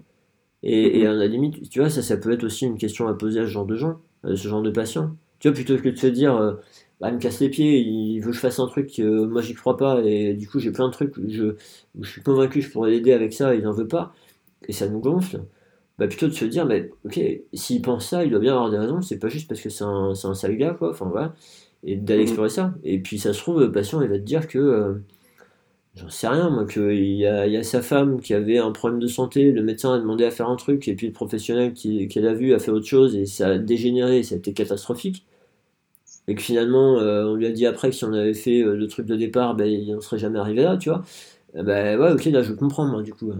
Alors après ça peut, ça peut, ça peut permettre de, mettre à plat, de comprendre, d'être moins nous agacés, de pouvoir discuter plus calmement et, de voir si on peut faire la part des choses euh, ou pas. Mais, mais voilà, cette notion de. de ben, et, et, du coup, le patient qui sent ça pour pas, pour pas craindre de nous partager certaines infos, pas craindre de nous agacer ou, tout ça. ça nécessite euh, de pouvoir avoir une communication euh, ouverte avec le patient, quoi. Clairement. Ça, faut savoir la mettre en place. Il euh, faut pouvoir, faut pouvoir. Enfin, ça demande quand même une volonté des, deux côtés aussi. Après, nous, on a des outils pour la faciliter et puis permettre au maximum d'avoir la communication qui se met en place. Après, ça demande, ça demande du change en face, quoi. Enfin, faut que la personne elle ait envie aussi de communiquer. Oui. Là, c'est bête. les 99% des patients, quand ils vont venir, ça va se faire euh, facilement. Ils sont là aussi pour nous donner euh, des infos et puis ils vont être contents de pouvoir parler euh, s'ils sont face à quelqu'un qui va être ouvert. Mais tu vois, si on en revient sur le patient juste avant, lui, tu avais beau essayer de creuser, quand tu rien qui sort, qui veut pas du tout, même quand tu mets en place des trucs, tu vois, j'avais l'exercice de, de Mike Stewart, tu sais, dans son, où pour faire comprendre la collaboration avec le patient. Là, tu sais, quand tu dois faire un dessin euh, dos à dos, je sais pas si tu vois l'exercice. Oui. J'avais essayé de mettre ça en place avec lui, et puis euh, rien, il voulait pas, il voulait pas donner d'infos quoi. Paraît pas. Hmm. Ouais. ouais. bah, tu vois, quand t'as pas de communication comme ça, euh, comment faire finalement pour réussir à, à avoir une approche. Enfin, tu peux pas vraiment, en fait, dans ces cas-là, je pense, avoir une approche qui est centrée sur le patient si tu n'as pas, si pas d'infos qui viennent du patient. Quoi. Tu pas d'échange, ouais. bah, on, rejoint ce que je me disais tout à l'heure dans le sens où euh, parfois on a plein. Alors, tu vois, évidemment, il y a, plusieurs outils. Alors, je sais pas si on peut le catégoriser comme ça, mais euh, une des premières choses pour pratiquer comme ça, c'est nous déjà d'être convaincus de l'intérêt de le faire et d'être dans cette démarche, cette posture-là, etc. Et puis après, effectivement, euh, il faut qu'on ait des outils pour arriver à le faire plus facilement. Parce que parfois, euh, des outils ou des astuces, euh, et, ça, ça s'acquiert avec l'expérience et les formations et les, échanges. Mais, mais effectivement, bah, parfois, on a des patients, des situations extrêmes où bah, on est coincé. et, bon, de toute manière, ce patient-là, on ne pourra pas tester des choses avec lui, là, parce qu'il n'est pas. on ne pourra pas savoir si euh, tel ou tel truc aurait pu marcher. Mais. Euh, mais bon. Et, puis aussi, on peut. Enfin. On revient aussi à ce que je disais tout à l'heure, dans le sens où, euh, le moment, on va faire de notre mieux. Et puis parfois, on va réaliser, tiens, après coup, qu'on aurait pu faire ça. Et que vu que c'est après coup, ben, on ne peut pas savoir si ça aurait pu marcher ou pas. Mais par contre, l'intérêt, c'est de se dire, la prochaine fois que je suis dans cette situation, j'ai déjà réussi à, réfléchir à des trucs. Et il y a peut-être un certain nombre de ces trucs qui vont me revenir pour tester cette fois-ci, cette fois-là en fait. Et de se dire, ok, bah, ce truc-là c'est passé. Et est-ce que le prochain, euh, ça se passera pareil ou pas? Et puis, et puis peut-être que oui, et puis pas se décourager, mais euh, d'être un peu bienveillant avec nous-mêmes sur le fait que, euh, voilà, même si parfois on avait l'outil, on n'y a pas pensé, bah, ça arrive. Hein. C'est pas, pas, dramatique. Alors, ouais. au moins réfléchir à sa pratique pour pour quand tu reconnais la situation plus tard, euh, avoir d'autres euh, stratégies qui peuvent venir plus rapidement. Hein. Tester, ouais. tester d'autres trucs, quoi. Et puis, tu, sais, en, euh, bah, souvent en entretien motivationnel, quand on a des gens qui sont comme ça fermés, tout ça, on utilise assez facilement, je pense, le reflet, par exemple. Mm-hmm. De. ouais, je, sens que ce que je vous propose, ça vous parle pas du tout. ou vous avez pas envie de me parler aujourd'hui. Enfin. Et, et, puis parfois, tu peux. Enfin. toujours dans cet objectif de clarifier les choses, mais pas forcément de solutionner le problème. C'est-à-dire que tu vois, tu peux te retrouver avec un patient qui va te dire euh, Bah oui, là aujourd'hui, là, je. Enfin, parfois, tu peux, tu peux te retrouver avec des trucs. Euh, moi, je me rappelle d'une personne qui m'a dit Mais vous savez, aujourd'hui, je viens de perdre euh, mon chien. Enfin et franchement, c'était quelque chose qui était important pour moi. C'était chien de mon mari qui est parti il y a deux ans. Enfin, tu, tu pars dans un truc euh, où tu dis, et, la personne a dit, ouais, j'ai vraiment pas le moral et j'ai pas. Là, discuter de ça, m'occuper de ça aujourd'hui, là, c'est au-delà de mes forces, quoi. Je suis venu parce que j'avais rendez-vous. Bah, en gros, là, c'est, bah, effectivement, je comprends. Euh, je vous remercie d'avoir fait l'effort de venir malgré tout ça, etc. Euh, est-ce que vous voulez qu'on poursuive un peu ou est-ce que vous préférez que bah, je vous laisse tranquille et puis on se refixe un rendez-vous, tu vois? Enfin, et, encore une fois, je dis pas que c'est que des situations. Enfin, c'est une personne qui parle pas, c'est ça la cause, mais, mais, mais il peut y avoir différents trucs et d'essayer de clarifier. Euh, et parfois, on n'y arrivera pas. Et, mais, quand on, mais quand on y arrive, bah, ça, nous, ça nous apaise nous parce qu'on comprend mieux pourquoi. On, ne se jette pas forcément la pierre à nous. Et, euh, et puis aussi, on comprend mieux l'autre. Donc, du coup, bah, s'il y revient, on va pas le voir dans l'agenda en se disant ah non, pas lui, quoi. Enfin, c'est mais c'est mais c'est honnêtement c'est pas facile euh, c'est pas facile déjà d'y réfléchir après coup de se dire ouais dans cette situation qu'est-ce qui aurait pu marcher? Et euh, alors du coup sur le moment d'arriver à y penser ou d'arriver à sortir le truc et tout bah ouais non c'est compliqué. Et c'est comme tout plus ça arrive souvent plus on essaye des choses et plus ça devient facile. Mais euh, mais comme tu dis c'est pas forcément des situations heureusement qui nous arrivent super souvent non plus quoi. C'est clair. Donc, Ouais, après, c'est comme tout. Hein. De toute façon, euh, les situations qui t'arrivent souvent et que tu gères facilement, finalement, tu penses pas, tu vois même pas ça euh, comme un problème. Tu retiens que celles qui te posent des soucis et puis euh, tu as l'impression qu'il n'y a que ça. bien sûr, bien sûr. Mm. on, est biaisé, on est biaisé sur ça, ouais. Ouais, bah, Et puis, alors, bah, alors, du coup, pour le coup, un truc où ça s'est pas bien passé, de prendre son agenda et de reprendre les, les patients d'avant et de se rendre compte que, bah, quand même, sur la majorité, ça s'est bien passé, ça, ça peut faire du bien. Alors bon, après, on n'est pas à l'abri de se tomber sur une journée bien, bien pourrie et de voir que ça en fait 4 ou 5 que ça cafouille. Bon, ouais, ça peut piquer, mais, euh, mais euh, bon, dans ces cas-là, on reprend la semaine, on va dire. mais... Voilà, tu remontes un plus loin. Jusqu'à ce que tu en trouves un, et puis après, tu t'arrêtes. ouais, ouais c'est clair. Non, mais c'est ouais, important, tous ces trucs-là. Hein. Mm, mm. Ouais, carrément. Hmm. Mais dans dans l'optique, du coup, dans, la, dans leur, partie sur la communication, il y, a une phrase que j'avais bien aimée qui, qui disent et que je trouve intéressante. En gros, ils disent un truc du genre euh, La communication crée un pont qui fait passer d'une approche euh, centrée sur le thérapeute à une approche centrée sur le patient. Et c'est vrai que je trouve. Enfin, c'est assez fort comme phrase. C'est vrai que ça montre que là, il y a un truc euh, quand même. Euh, qui font pas forcément partie de nos compétences de base, et si on veut, si on veut s'orienter vers une pratique plus centrée sur le patient, qui, qui est hyper important d'aller acquérir. Ouais, mm. tu vois, en fait, ça fait pas partie. Euh, je suis désolé, hein, un, peu, un petit peu de réflexion mais ça fait pas partie de nos compétences qu'on apprend à la base, on va dire. Mm. Après, euh, Oui, je pense que c'est ça que tu veux dire. Oui, oui, tout à fait. Euh, euh, Parce que, euh, ouais, je pense effectivement c'est c'est une compétence de base, comme tu le dis, euh, dans, Ouais. dans cette pratique-là. Ouais. ouais, parce qu'autrement, autrement, on n'y arrive pas. Ouais. Ça marche. mm, mm. Du coup, il y avait aussi un, un sous-thème sur la communication. Il parle de communication non verbale. Tout à fait. Qu'est-ce que tu en penses de ça? Alors là, il y, y a un truc que, j'ai relevé là-dedans, et c'était surtout le fait que la communication non verbale, il montrait, ça permettait de, de faire comprendre au patient qu'on s'intéressait à ce qu'il lui, euh, ce qu'il dit. Et, enfin, c'est vraiment le côté euh, prise de conscience par le patient de l'empathie qu'on peut lui manifester et de l'intérêt qu'on lui apporte. Ça. Et ça, je pense que c'est assez essentiel.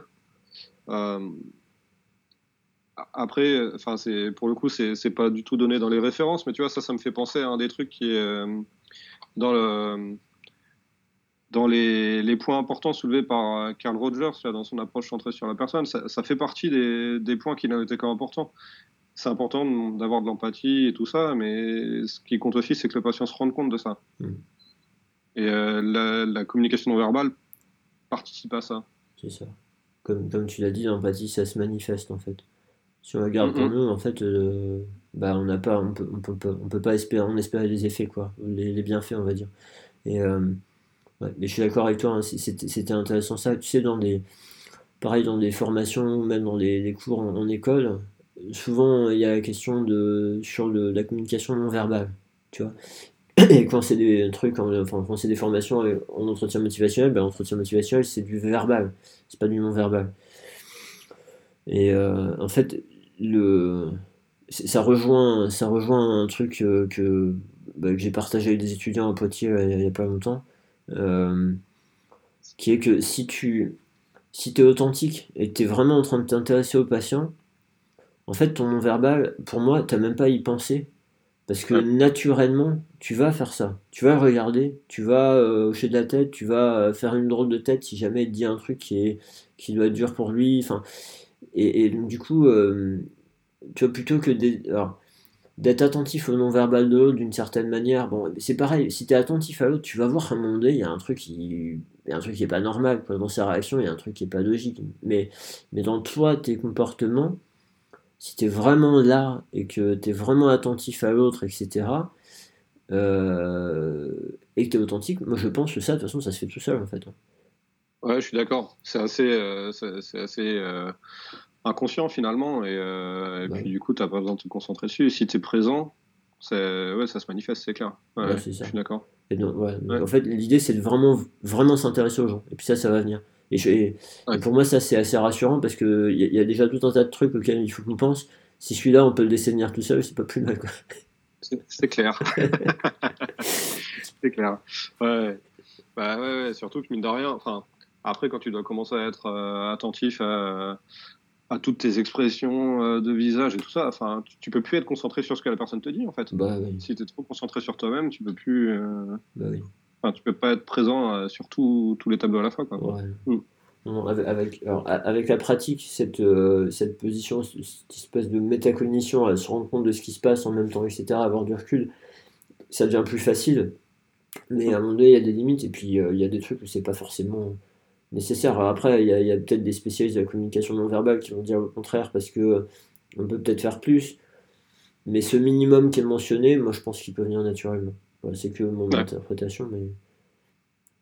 Après, le, le seul côté sur lequel on peut avoir un peu de prise éventuellement, c'est le fait euh, quand, par exemple, le patient t'amène des trucs qui peuvent être. euh, Enfin, où tu vois, tu suspectes un truc potentiellement grave ou quoi, Ouais. réussir à, garder une poker face pour pas, euh, toi, faire transparaître ton inquiétude ou alors les, doutes que tu peux avoir à ce moment-là. Je pense que là, c'est important de, de garder une contenance, le temps de vérifier les choses et puis après de le, poser verbalement et calmement pour, euh, pour que ce soit pas juste. euh, ton inquiétude qui va vers le patient et qui, se la prenne comme ça. Ouais, ouais, clairement. Ouais, bah ouais, je te remercie de rappeler ça.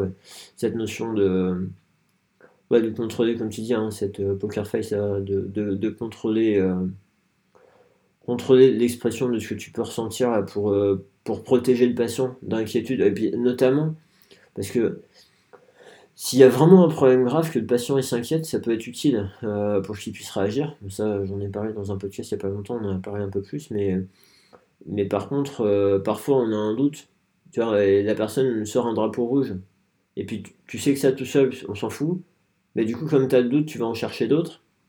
Et si on a un deuxième, tu vois, tu peux commencer à dire voilà, voilà, et puis finalement, au fur et à mesure des discussions, tu te rends compte que bah, c'est pas la peine.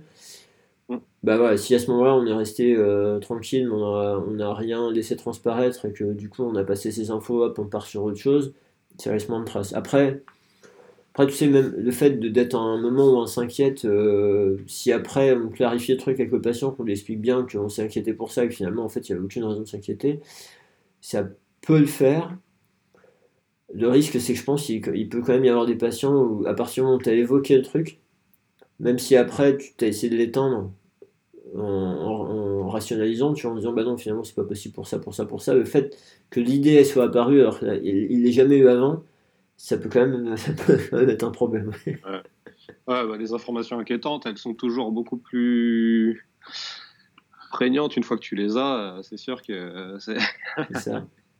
C'est plus compliqué euh, parfois pour certains patients, effectivement, de réussir à juste le squeezer et dire bon, en fait, c'est rien. Et puis, euh, ah c'est vrai, je pense qu'il y a des gens, hein, qui ont, il y a des gens qui ont étudié ça, hein, ou euh, je sais pas, genre si as le cancer qui sort une fois dans la consultation, même si c'était. Enfin, on, on, en parlait sur un exemple à côté, etc. Parfois, tu as des patients, ils ressortent, c'est le mot qu'ils ont le plus retenu, quoi. Alors ouais, parlait même pas d'eux, tu vois. et euh, vraiment vérifier ce qu'ils, qu'ils ont. Tu vois, ça, c'est un peu du coup du je sais pas s'il avait fait quand tu avais fait la formation, mais le coup du dentifrice de Mike Stewart. Ouais. Une fois que c'est sorti du tube, euh, t'as certains trucs, après pour y rentrer, bah, c'est pas possible. Quoi. Ouais, c'est clair. Puis je pense qu'on est, on est câblé aussi pour faire plus attention à ce genre d'informations. Qui, qui, sont plus. Enfin, voilà, vu qu'elles nous mettent en danger, euh, forcément, elles vont avoir beaucoup plus d'impact euh, émotionnel et cognitif. Et du coup, bah, c'est sûr que une fois qu'on les a reçus, on en tient beaucoup plus compte. Quoi.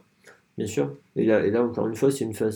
Ça, c'est une façon de, faire preuve d'empathie euh, vis-à-vis du patient, parce que tu vois, ça peut être, on peut se dire, mais c'est bon, il me casse les pieds avec ça, je lui en ai parlé une fois, je lui ai dit que c'était pas un problème, il revient sans arrêt dessus. Enfin, on peut se dire, euh, il tourne en boucle dessus, là, il, me casse les pieds. Bah non. Réaliser, comme tu dis, qu'on est câblé euh, pour être attentif à tout ce qui peut être plus dangereux.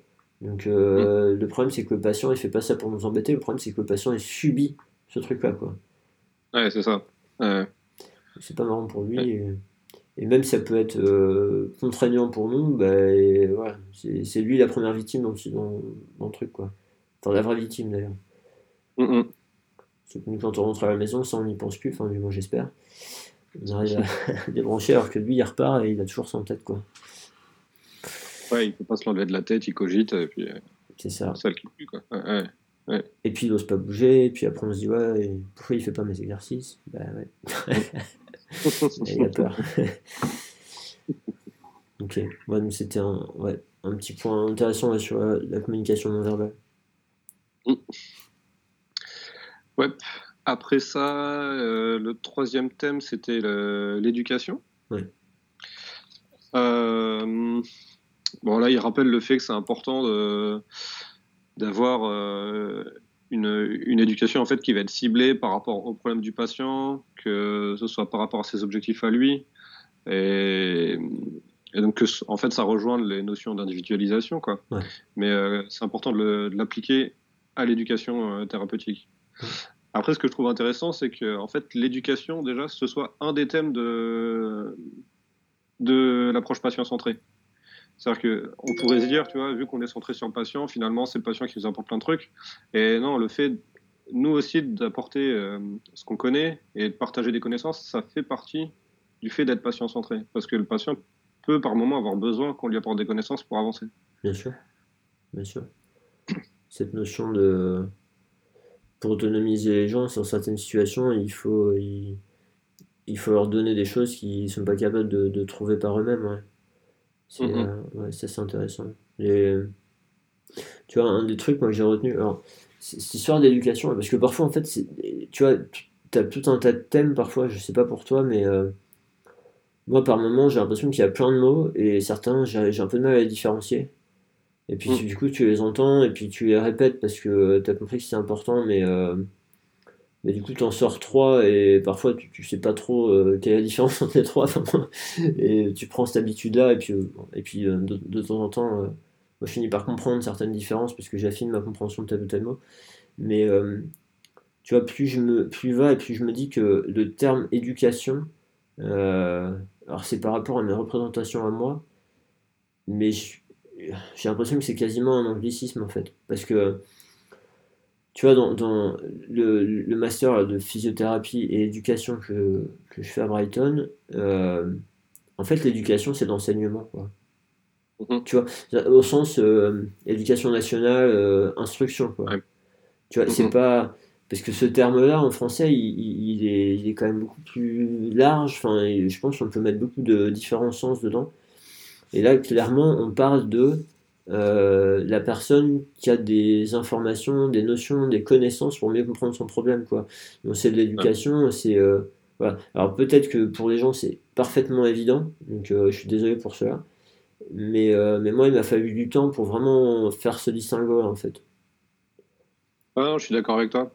Surtout que même, tu vois, là, bah, par exemple, avec l'éducation nationale, nous, les exemples qu'on a d'éducation à l'école, avec le recul, quand je regarde, j'ai pas vraiment l'impression que c'était de l'éducation. Effectivement, enfin, plus de l'instruction, on, juste on nous balance des trucs et puis il faut les retenir. Et puis, euh, mais euh, le fait finalement de réussir à comprendre euh, les notions pour pouvoir creuser derrière soi-même, vraiment se les approprier et tout, c'est pas c'est pas forcément quelque chose auquel on a été habitué. Et moi, c'est un peu plus ça que je mets derrière le terme éducation maintenant. Ok. Je sais pas toi ce que tu vois, enfin, as, vu ce que tu fais comme master, tu dois avoir euh, creusé pas mal de choses euh, là-dessus. Ouais, en fait, bah, en fait, si tu veux, moi, cette histoire d'éducation, de, encore une fois, si on prend des enfants, euh, une bonne mhm. éducation pour les enfants, c'est quoi en fait? Est-ce que c'est parce que l'enfant il va être poli, etc. Mais du coup, est-ce que c'est le rôle de l'école? Bah, Il y en a qui vont dire c'est pas le rôle premier et qu'il y a une c'est plus les parents, enfin, ça doit être partagé, enfin, j'en sais rien. Mais tu vois, cette, cette, éducation-là, là, on n'est pas en train d'apprendre aux patients à se comporter en société, enfin, tu vois, c'est, en fait, ça se rapproche plus de l'instruction. Alors après, après c'est la modalité, comment tu fais, quoi.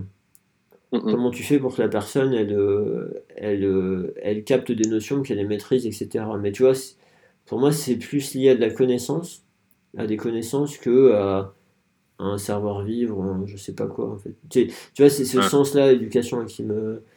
encore une mm-hmm. fois, bon, il y a peut-être des puristes et des linguistes et tout, ils vont, ils vont péter un plomb par rapport à ce que je suis en train de raconter, mais. enfin bon, là, c'est juste l'idée qu'il y, a, y a des notions que le patient n'a pas, des connaissances que le patient n'a pas, ou, il a des connaissances qui sont euh, inadaptées, enfin, qui le poussent à des comportements inadaptés et qui ne datent pas.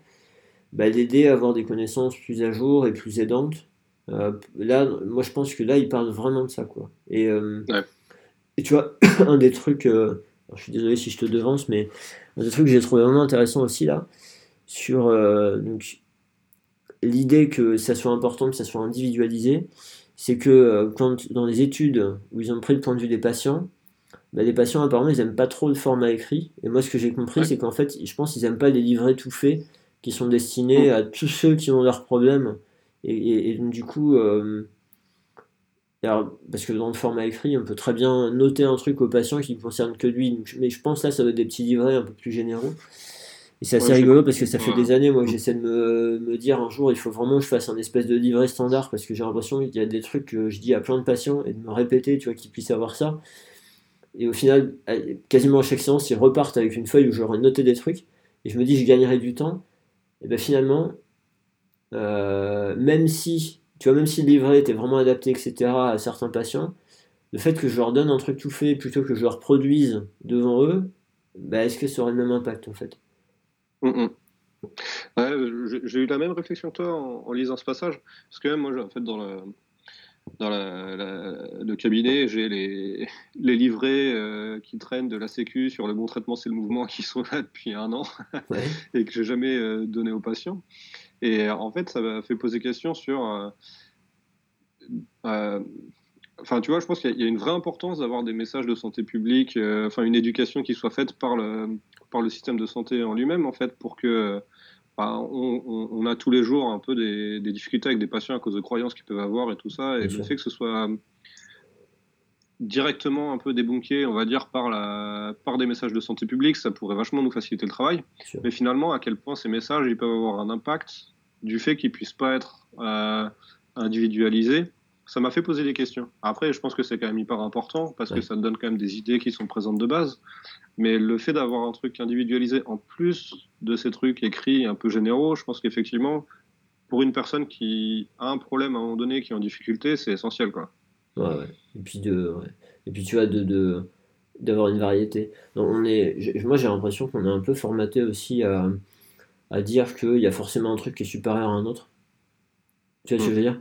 En, gros, euh, de, de, de, se dire, bon, bien sûr, dans la vie, parfois il y a des choix à faire, mais là, tu vois, de se dire, euh, est-ce qu'il vaudrait mieux euh, avoir des messages de santé publique généraux et, changer la vision de la société, en fait, sur certains points Ou est-ce qu'il vaudrait mieux vraiment se consacrer à donner des informations personnalisées aux patients quand ils viennent nous voir, etc. Ben, en gros, moi je pense qu'il ne faut pas choisir, je pense qu'il faut avancer sur les deux axes, tu vois. Et, et, le truc, c'est que tu vas avoir des patients où il y a un axe qui va être euh, suffisant, d'autres c'est l'autre et, l'autre axe servira à rien, et puis vice versa, et puis tu as des patients d'avoir un peu des deux, ça va aider. Enfin, il y a une espèce de variété. Tu vois, c'est comme les, euh, les livrets. Euh, qui c'est qui m'a dit ça? Oui, si c'est un responsable de l'école de kiné à, Poitiers, il y a une étudiante qui s'amuse à faire. Enfin, qui s'amuse. Pour son travail de fin d'études, qui va, qui va utiliser des livrets, des livrets Mackenzie du genre euh, traiter mon dos moi-même, traiter mon cou moi-même, enfin ce genre de truc. Et où là, ben, on peut se dire, bah tiens, c'est un truc qui est pas du tout individualisé, quoi. Alors après, bon, oui, il y a, des infos, il faut qu'ils essayent, ils ont, des, consignes à poursuivre, à pas poursuivre en fonction de ce qui se passe, donc euh, ils peuvent adapter un peu, mais c'est un truc quand même assez, général. Et, euh, et moi, je, suis, je pense qu'il y a certains patients pour qui ça, va être super intéressant. Tu vois, tu vois c'est, ça rejoint ce truc-là. Il y a des enfin, c'est important pour les gens d'individualiser. Et côté de ça, tu as des gens avec un truc un peu standard, ça va très bien se passer. quoi. Donc ça veut pas dire que le truc standard, il faut le jeter à la poubelle en fait. Mais d'avoir une variété. Voilà, de, de, plus c'est varié, plus on va être gens en fait. Bah, le truc, c'est que je pense que de toute façon, il y a des gens pour qui ça peut suffire. Tu, enfin, ils vont réussir à se débrouiller par eux-mêmes euh, avec les bonnes infos euh, assez facilement. Et le truc, c'est que pour ceux pour qui ça suffit pas, je pense aussi que pour nous, pour individualiser, mais en ayant euh, ces supports-là à côté, enfin, le, message qui traîne déjà dans l'air un peu en quelque sorte, bah, ça permet d'avoir autre chose juste que le fait que nous, on est en train de dire des trucs et que ce message, il ait une portée qui soit autre que notre opinion personnelle. Euh, enfin, moi, c'est un peu le sentiment que j'ai eu avec la campagne, justement, là, du bon traitement, c'est le mouvement. C'est que globalement, les patients étaient quand même un peu plus réceptifs. Ils avaient déjà entendu ça. Donc ça, ne les surprenait pas finalement quand on leur disait que euh, c'était le fait de, bouger qui allait améliorer les choses. Ils l'avaient déjà entendu. Sauf qu'ils n'arrivaient pas forcément à se l'approprier à ce moment-là à cause de leur douleur. Mais en tout cas, ça les surprenait pas quoi.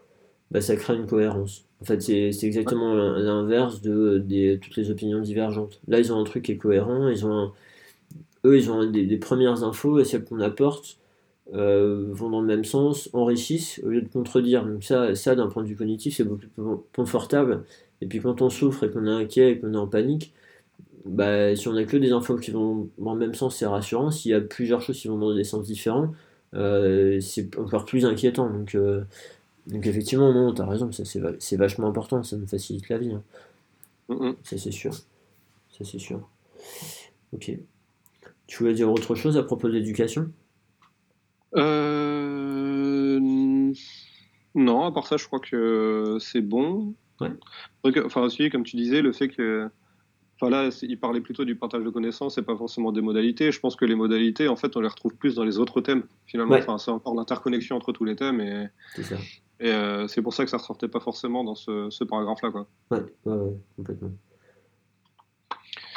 Après ça, on est arrivé à un quatrième thème qui était le fait de, fixer des objectifs. Et le fait de, en fait, que c'était euh, motivant pour les patients, euh, enfin, de, définir leurs propres objectifs en collaboration. Mais ce que j'ai trouvé intéressant, c'est qu'ils disent que ce truc-là, là, ce thème, il est noté comme important pour les kinés, mais pas important pour les patients. Et ça m'a vachement surpris, en fait. C'est, bah, alors moi, c'est un truc que j'avais déjà entendu ressortir, je, je sais plus où, mais en fait, alors moi, ce que j'ai compris, c'est, c'est, c'est pas que c'est pas important pour les patients, mais que c'est pas cité par les patients, en fait. Eux, ils vont pas amener ça. ça.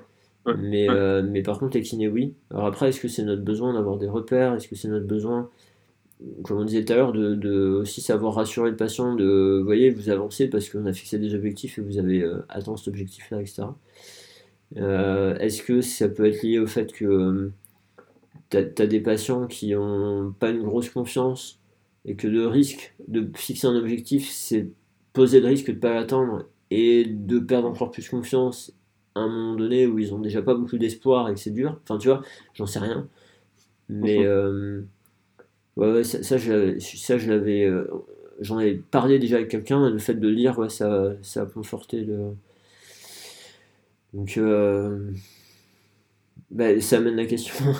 ça amène la question de si c'est important pour les kinés et que c'est pas exprimé comme important pour les patients même si la méthode, ça n'a pas été de dire aux patients euh, est-ce que ça c'est important pour vous? C'était de leur demander qu'est-ce qui est important pour vous? Donc en fait, voilà, peut-être que si on leur demandait, ils diraient oui, ça on n'en sait rien. Mais est-ce que ça veut dire que si on est sur l'idée de fixer des objectifs, on n'est pas sur une pratique patient centrée? Plus centré thérapeute.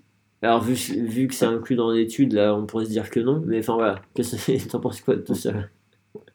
Bah, Après, je pense, enfin moi, la manière dont j'ai compris, c'est qu'effectivement, les patients, ils ne le percevaient pas forcément comme un truc euh, qui faisait que c'était très individualisé sur eux, mais en pratique, je trouve qu'en tant que kiné, le fait de pouvoir se raccrocher régulièrement, euh, enfin, j'ai la sensation, moi, souvent, quand les prises en charge, on ne sait pas trop où elles mènent, on...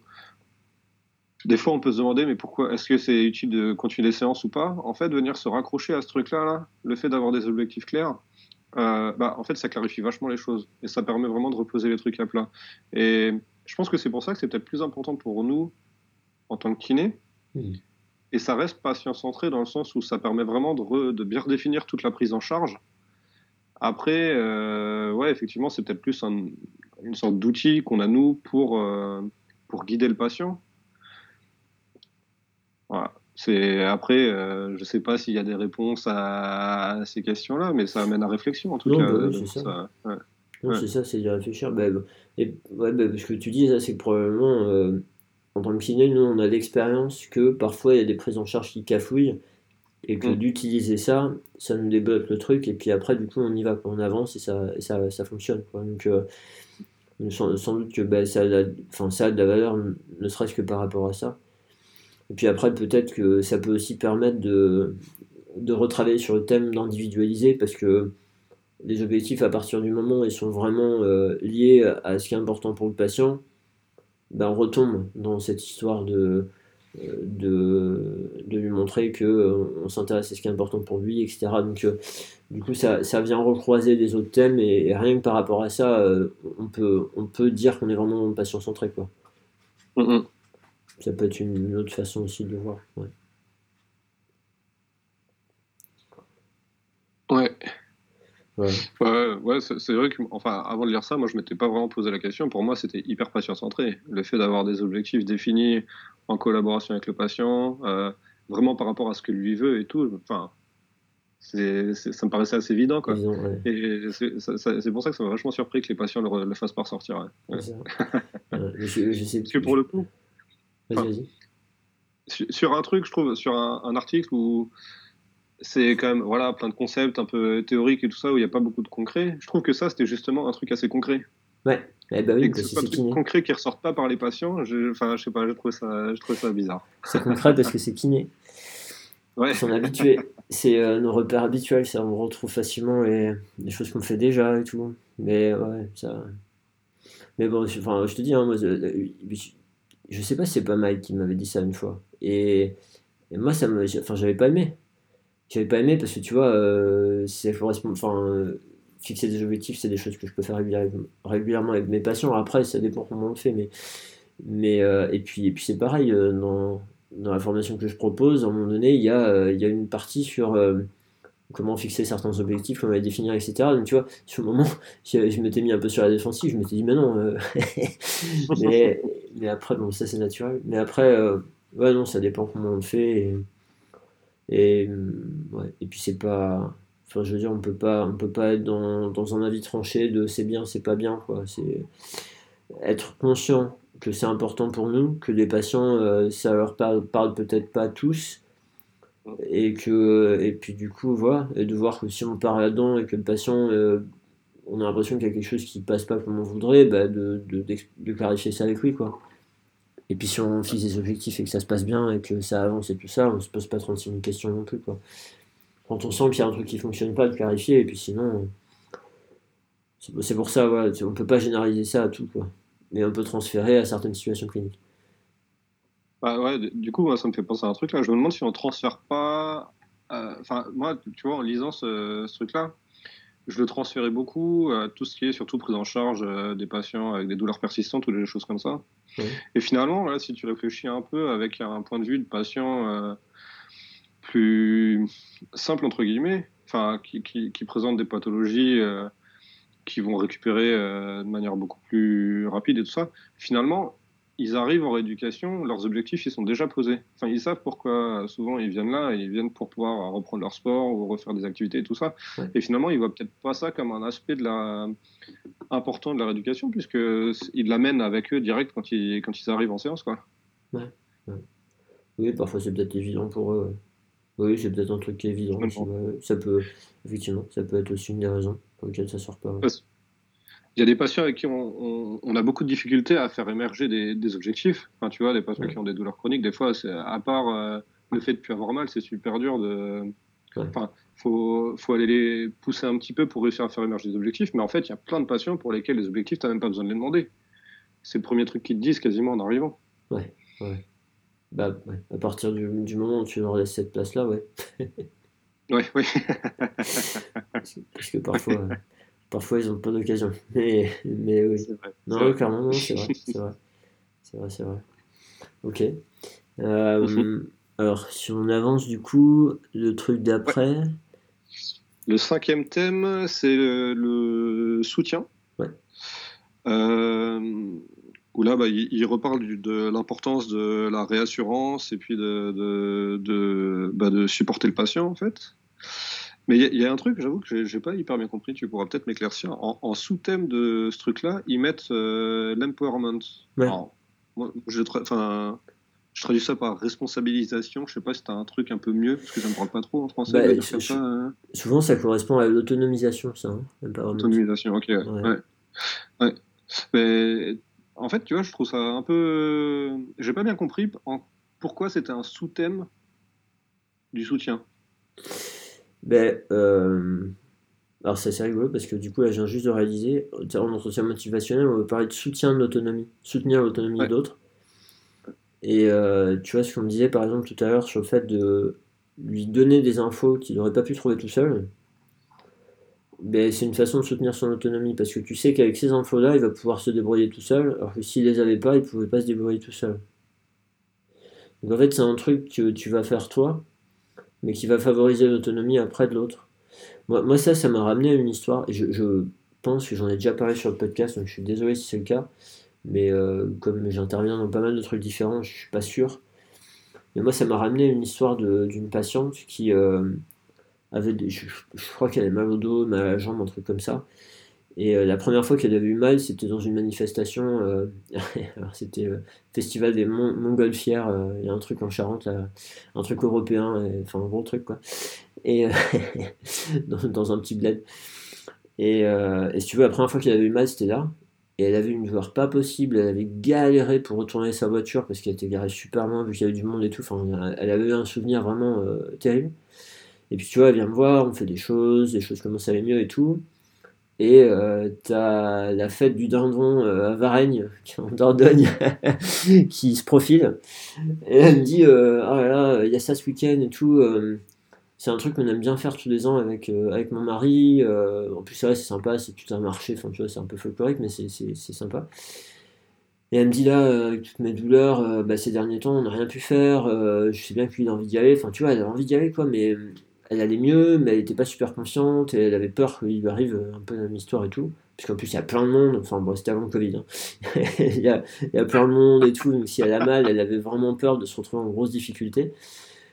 Et, euh, en fait, ce qui l'a rassuré, enfin, ce qui lui a permis d'y aller, c'était que euh, je l'aide à se rappeler que même en cas de, de douleur forte, elle avait un, un, médicament qui lui permettait de vraiment bien contrôler ces douleurs-là, elle le prenait. Et du coup, euh, elle a accepté d'y aller en ayant le médicament dans son sac. Dans le sens où elle n'a pas, pas pris de médicament pour y aller, parce que le problème c'est que si elle faisait ça, ben, elle ne pouvait pas se faire la preuve qu'en y allant tout se passe bien. Elle aurait pu dire, bah c'était peut-être le médicament. Par contre, euh, elle y est allée avec le médicament dans le sac.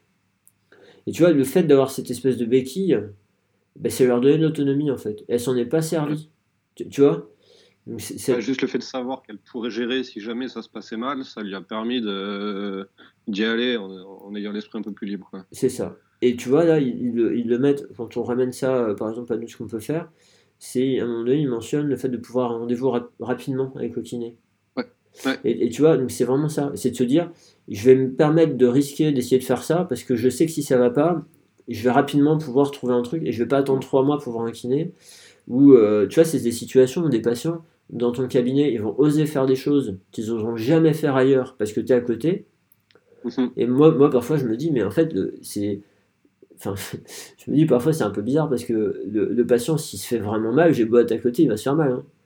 Ouais, c'est enfin, je veux dire, s'il s'abîme vraiment un tissu, il s'abîme un tissu, quoi. Alors, je, vais peut-être l'aider à ce que euh, ça dégénère moins que s'il est tout seul mais s'il se fait mal, il se fait mal, quoi. tu vois, si on. Bon, ça, du coup, faut pas. Enfin, je, je leur dis pas, mais, mais ce que je veux dire, c'est que. tu vois, le, fait que tu sois là, ils vont oser faire des choses, le fait de savoir que tu peux être là. Et tu vois, il y a pas longtemps, j'ai. Euh, sur mon tampon euh, professionnel, j'ai mon mail.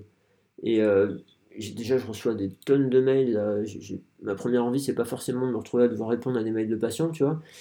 Mais j'ai réalisé bah, cette semaine une patiente là, qui euh, je lui propose un truc, je lui ai donné beaucoup d'informations sur euh, comment progresser sur un exercice de renforcement. Et c'est une des rares, enfin, une des fois où j'ai pas beaucoup noté. La plupart des patients, je note pour, euh, tu vois, s'ils s'en rappellent pas, ils puissent revérifier. Elle est habituée à faire un peu ce genre d'exercice, mais j'ai pas noté du tout. Et puis là, j'avais pas le temps de m'étendre plus parce que j'étais en retard déjà. Et, euh, et, tu vois, j'étais dans cet inconfort de mince, est-ce que j'allais se repartir avec ça en prenant le risque que ça se passe pas bien, sachant que déjà entre la fois d'avant et cette fois-ci, elle avait raté un ou deux rendez-vous, il s'est passé un mois et demi, et du coup ça a un peu traîné. Donc, du coup, si ça traîne, elle risque de se décourager, je vais peut-être la perdre de vue, etc. Enfin, tu vois, j'avais un peu. Et, du coup, en, mettant ce rendez-vous, je dis, mais euh, si, enfin, tu vois, pour elle, elle me dit non, c'est bon, pas besoin de noter, je me rappellerai tout ça. Euh, bah, je pense que ça t'est déjà arrivé un patient qui te dit ça, puis finalement, le coup d'après, il s'est pas rappelé, quoi. Je, je, je comprends. euh, mais donc, du coup, le fait de dire, bah, voyez, il y a mon mail dessus, et si vous avez un doute, euh, n'hésitez pas à me le dire. Enfin, attendez pas euh, trois semaines à pas savoir comment avancer, et s'il y a un doute, faites-moi un mail, et puis comme ça, moi, je vous redonnerai le truc. Tu vois, je pense que ça peut rentrer dans ce cadre-là aussi. De le patient, il va faire, et il sait qu'en cas de problème, il y a une petite ressource là, qui va lui permettre de débloquer le truc. Donc, tu vois, cette espèce de soutien qu'on peut donner à l'autre pour qu'il soit plus autonome en fait. Ouais, ça me parle plus, euh, comme tu dis, effectivement, ça me renvoie. Moi, c'est pareil, j'ai pas mal de patients euh, euh, qui, quand ils sont amenés à, plus gérer leur situation finalement, que les rendez-vous ils s'espacent et tout ça. On a un problème au cabinet, c'est que c'est assez dur de nous joindre au téléphone.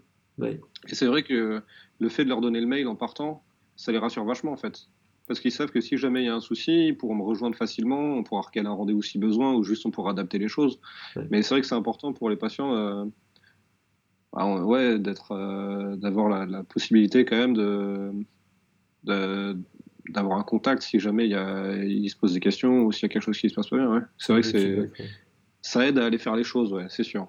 Et, du coup, alors, par curiosité, si tu fais ça régulièrement, tu reçois beaucoup mmh. des mails de patients? Je reçois pas beaucoup. Bah, tu vois, je Ouais. Je, je, après, le problème, c'est que je fais ça vraiment sur des types euh, de prise en charge où, alors, soit c'est le contexte qui fait que le patient, il n'y a pas la possibilité de, de, de se voir euh, de manière régulière, il peut se passer des temps un peu importants, et puis bah, finalement, euh, c'est, enfin, de toute façon, c'était prévu par le patient, le fait qu'il puisse pas venir beaucoup, donc c'est, ça amène pas à beaucoup de réévaluation, quoi. Soit c'est des trucs, enfin, genre, euh, tu vois, quelqu'un qui a un problème euh, de tendinopathie, on a déjà fait quelques séances pour voir comment ça se passait, les exos, tout ça. Et puis le but des séances à la fin, c'est plus que de d'ajuster les exercices, donc tu n'as pas besoin de te voir toutes les semaines. et, mais la possibilité de réajuster si jamais il y a un problème ou de savoir comment agir si finalement il y a des douleurs qui reviennent ou quoi. Je pense que c'est important pour les patients. Après, j'ai pas eu des cas pour l'instant où vraiment il y a de grosses rechutes pendant cet intervalle-là? Ou alors, s'il y en avait, ils patientaient quand même jusqu'à leur rendez-vous parce qu'ils jugeaient pas que c'était suffisamment important euh, pour, euh, pour avancer les trucs. Et j'avoue qu'au début, j'étais un peu craintif hein, à l'idée de donner le mail. J'avais pas envie non plus de crouler sous les mails, euh, sous les mails de patients, hein, c'est clair. Et finalement, c'est pas. Enfin, limite, ça me facilite la gestion de moins avoir à répondre au téléphone. Et puis. ouais, bah, ouais, voilà, cette, cette crainte-là, mais ouais, ça Ouais, ok, bah c'est cool, euh, ce retour d'expérience là. Ça, ça, alors, c'est pareil, ça me refait penser à ce que je me disais tout à l'heure. Euh, je sais plus qui m'avait parlé de ça aussi, mais le fait que tu as certaines personnes en interaction euh, comme ça, tu as du mal à racheter des mots. Mm. Et eh ben, c'est pareil, je crois que c'est Mike ça. Des, des, des patients ont vraiment euh, essayé de communiquer, enfin, ils sortaient rien. Et finalement, la personne en, ayant le mail, il sortait des mails, des pavés, quoi. Des gens qui sont vraiment pas à l'aise euh, en présentiel, on va dire, et qui, en ayant le temps de noter, de reprendre, de renoter, enfin, des gens parfois qui n'ont vraiment pas confiance en eux et ça peut être un, moyen pour eux de s'exprimer plus confortable, plus sécurisé, où il n'y a pas l'autre en face, etc. On va faire une petite parenthèse, mais euh, ça me faisait penser à ça aussi. Ouais. Ah, c'est vrai que ça c'est intéressant ce que tu dis. Hein. Euh, le fait, enfin, la communication directe, c'est sûr que c'est pas toujours confortable euh, pour le patient. Hein. Enfin, même pour le thérapeute, hein, parfois, quand on est face à quelqu'un, savoir réagir, enfin, savoir quoi dire au bon moment et tout, c'est pas toujours évident, quoi. Donc c'est vrai qu'avoir le temps de se poser, pouvoir se relire, euh, c'est ça change complètement la donne. Des personnes, ça leur permet de passer, passer le cap, ouais. Mm. Cool. Ok. Euh, ben on a la question pensée. On a fait le tour sur euh, les, les, histoires d'interaction de, patients physio. Ouais. Et alors du coup après ben, il y a les trois thèmes qui restent. C'était sur les caractéristiques du physio lui-même en fait du, du, du, kiné quoi. Ouais c'est ça. Et euh, là, la, première caractéristique, en fait, c'est le paragraphe que j'ai trouvé le plus. Enfin, qui, moi, m'a le plus parlé, limite, dans l'article, c'est le côté euh, caractéristique sociale euh, d'un kiné patient centré.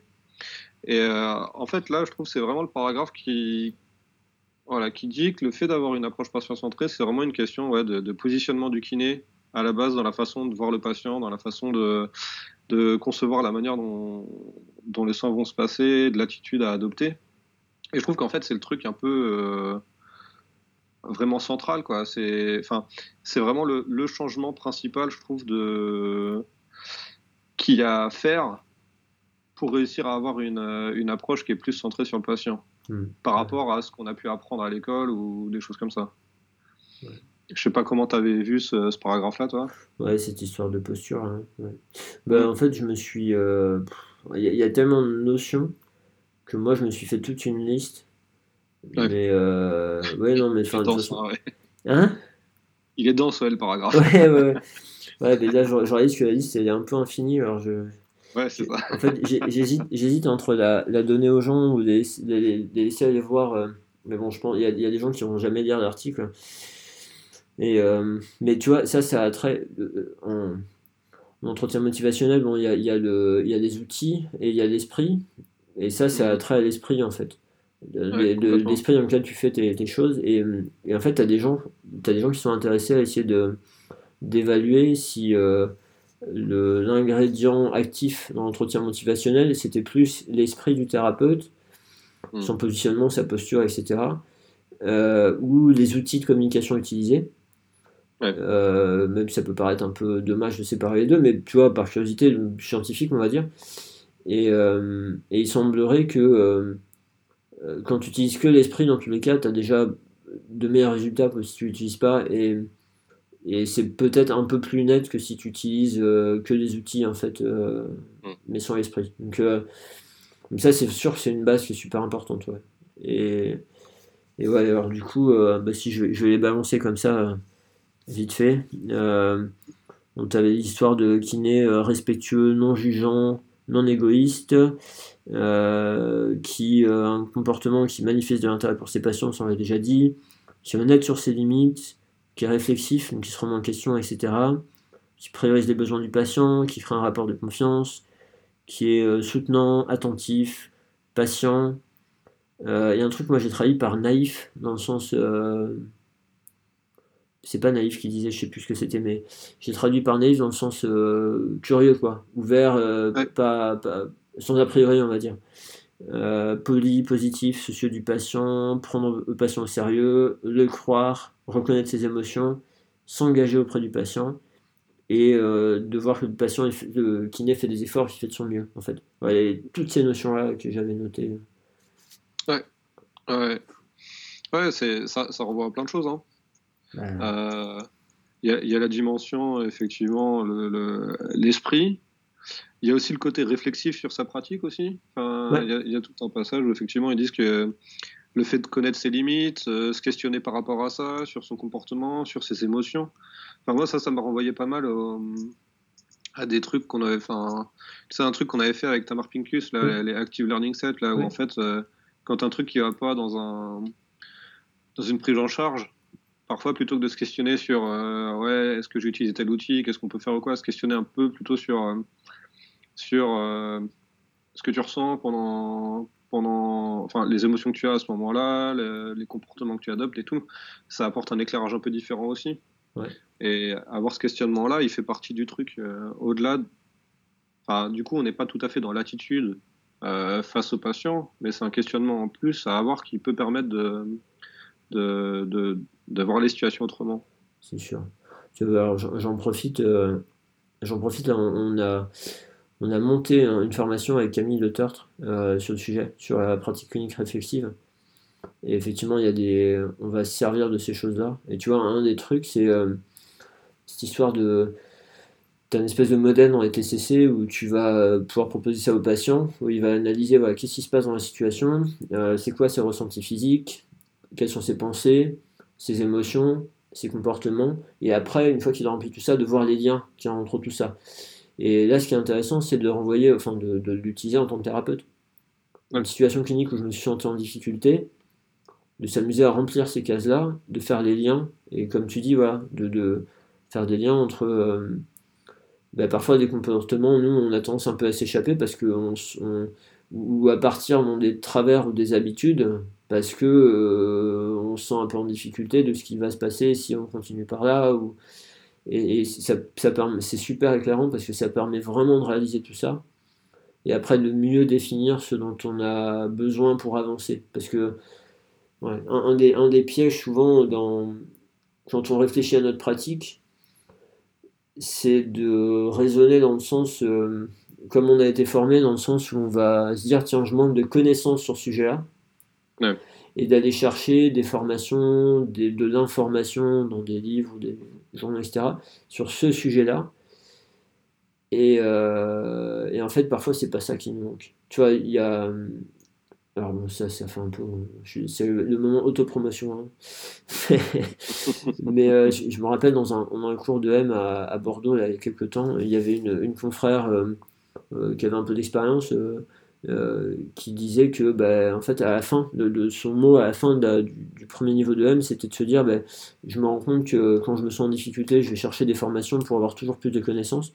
Et finalement là je me rends compte que euh, ce, qui, ce qui va me faire le plus progresser dans ma pratique c'est pas d'avoir plus de connaissances c'est de bah, c'est d'avoir plus de moyens pour arriver à, à, communiquer avec le patient etc tu vois ça peut être ça mais ça peut être d'autres trucs quoi. Gérer ses émotions ou et donc ces, euh, ces stratégies-là, ça permet vraiment d'identifier ce dont on a besoin pour choisir après ce qu'on va faire. Et pas, pas tomber dans aller faire des formations sur des choses qu'on sait déjà et qui nous font du bien parce qu'on voit que finalement, bah oui, effectivement, lui, qui est une référence, il dit des choses qui vont dans ce qu'on pense et puis ça, on est content.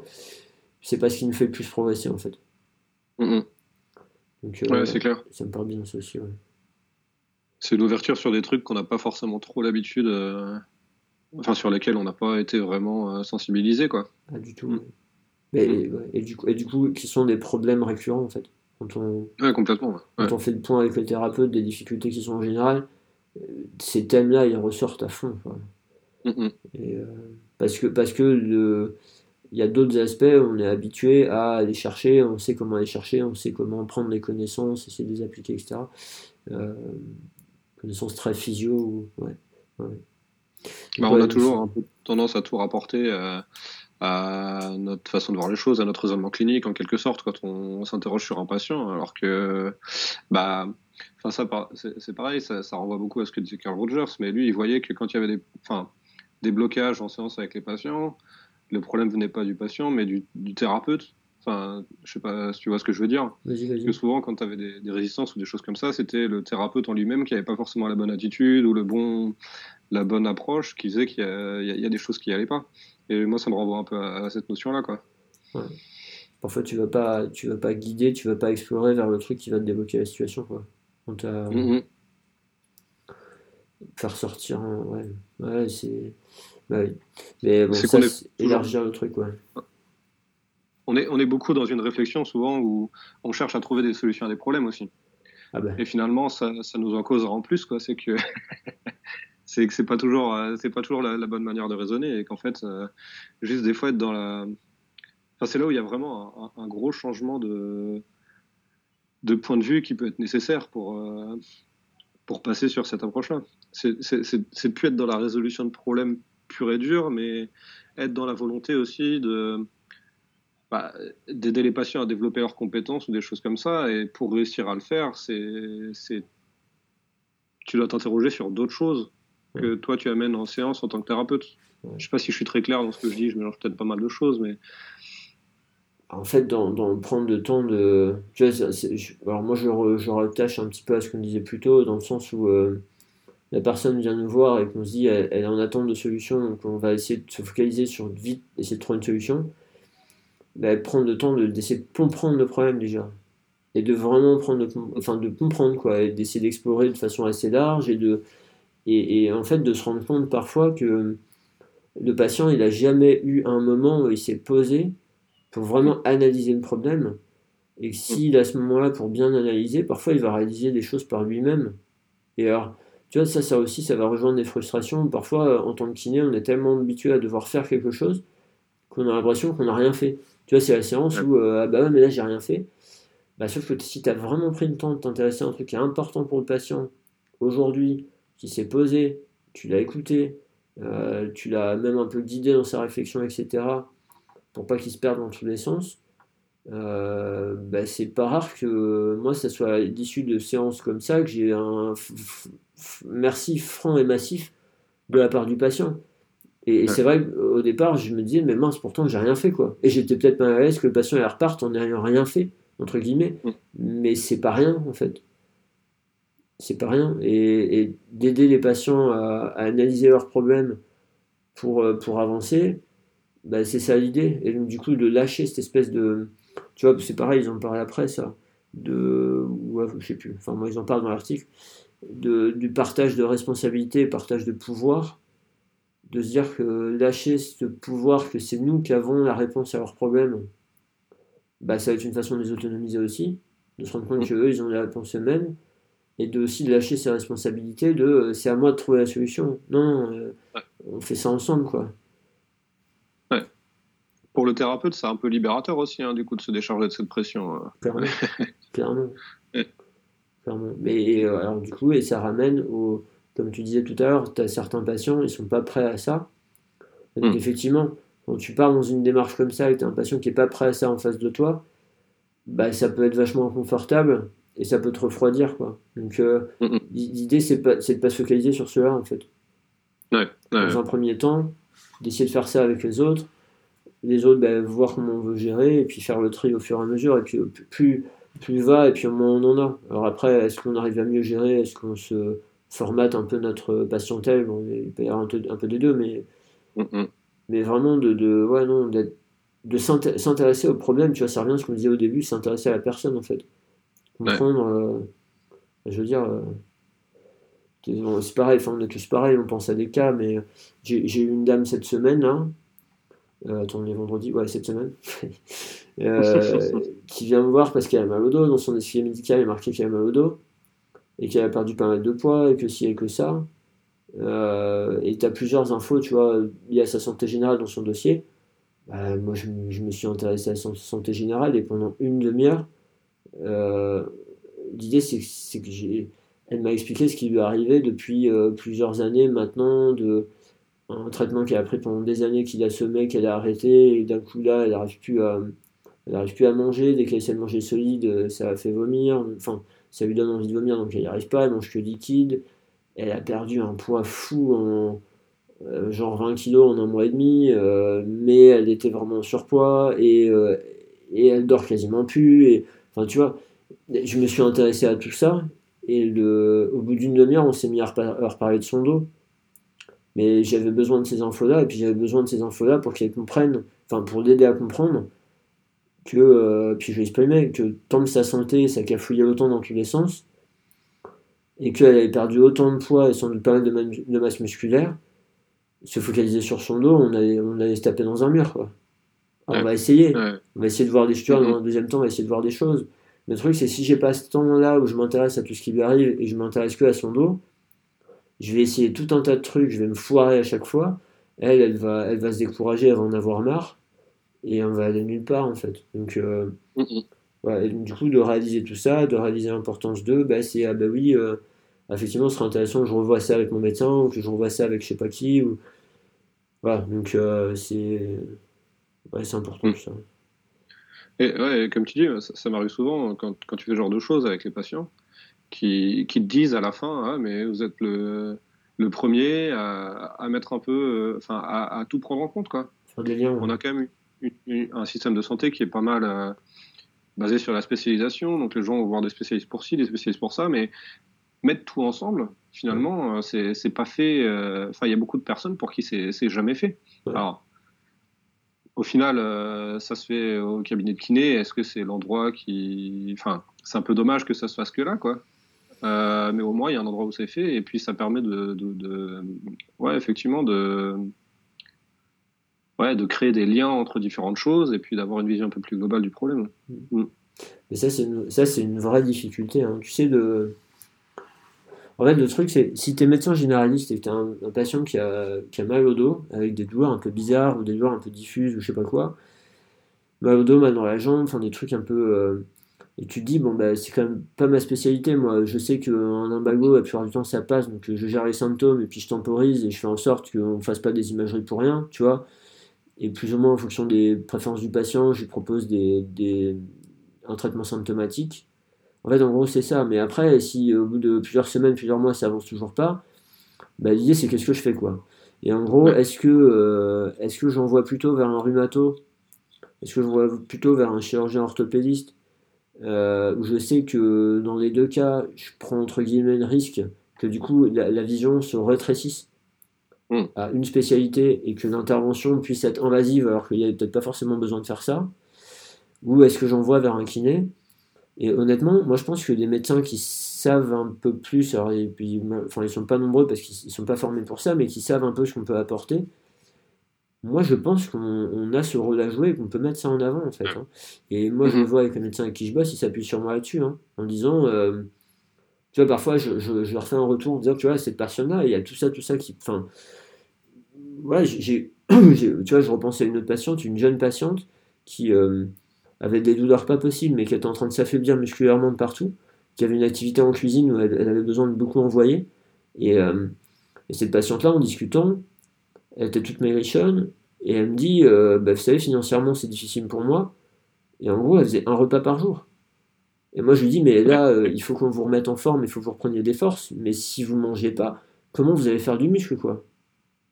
Et tu vois, de ramener ça au, médecin et de voir bah, qu'est-ce qui pouvait être mis en place pour lui faciliter d'un point de vue social l'accès à la nourriture, etc. C'est ce qui nous a débloqué la situation. Mais ça, le, ça c'est venu alors le médecin traitant, parfois, il peut avoir des informations facilement parce que la personne, il la connaît depuis des années. Cette patiente-là, c'était pas le cas. En fait, elle venait d'ailleurs, elle l'avait pas vu beaucoup de fois. Et moi, c'est venu parce qu'on a eu du temps, parce qu'on a eu du temps une fois, deux fois, et que je voyais qu'on mettait un truc en place et que ça, enfin, ça se passait pas comme prévu, tu vois.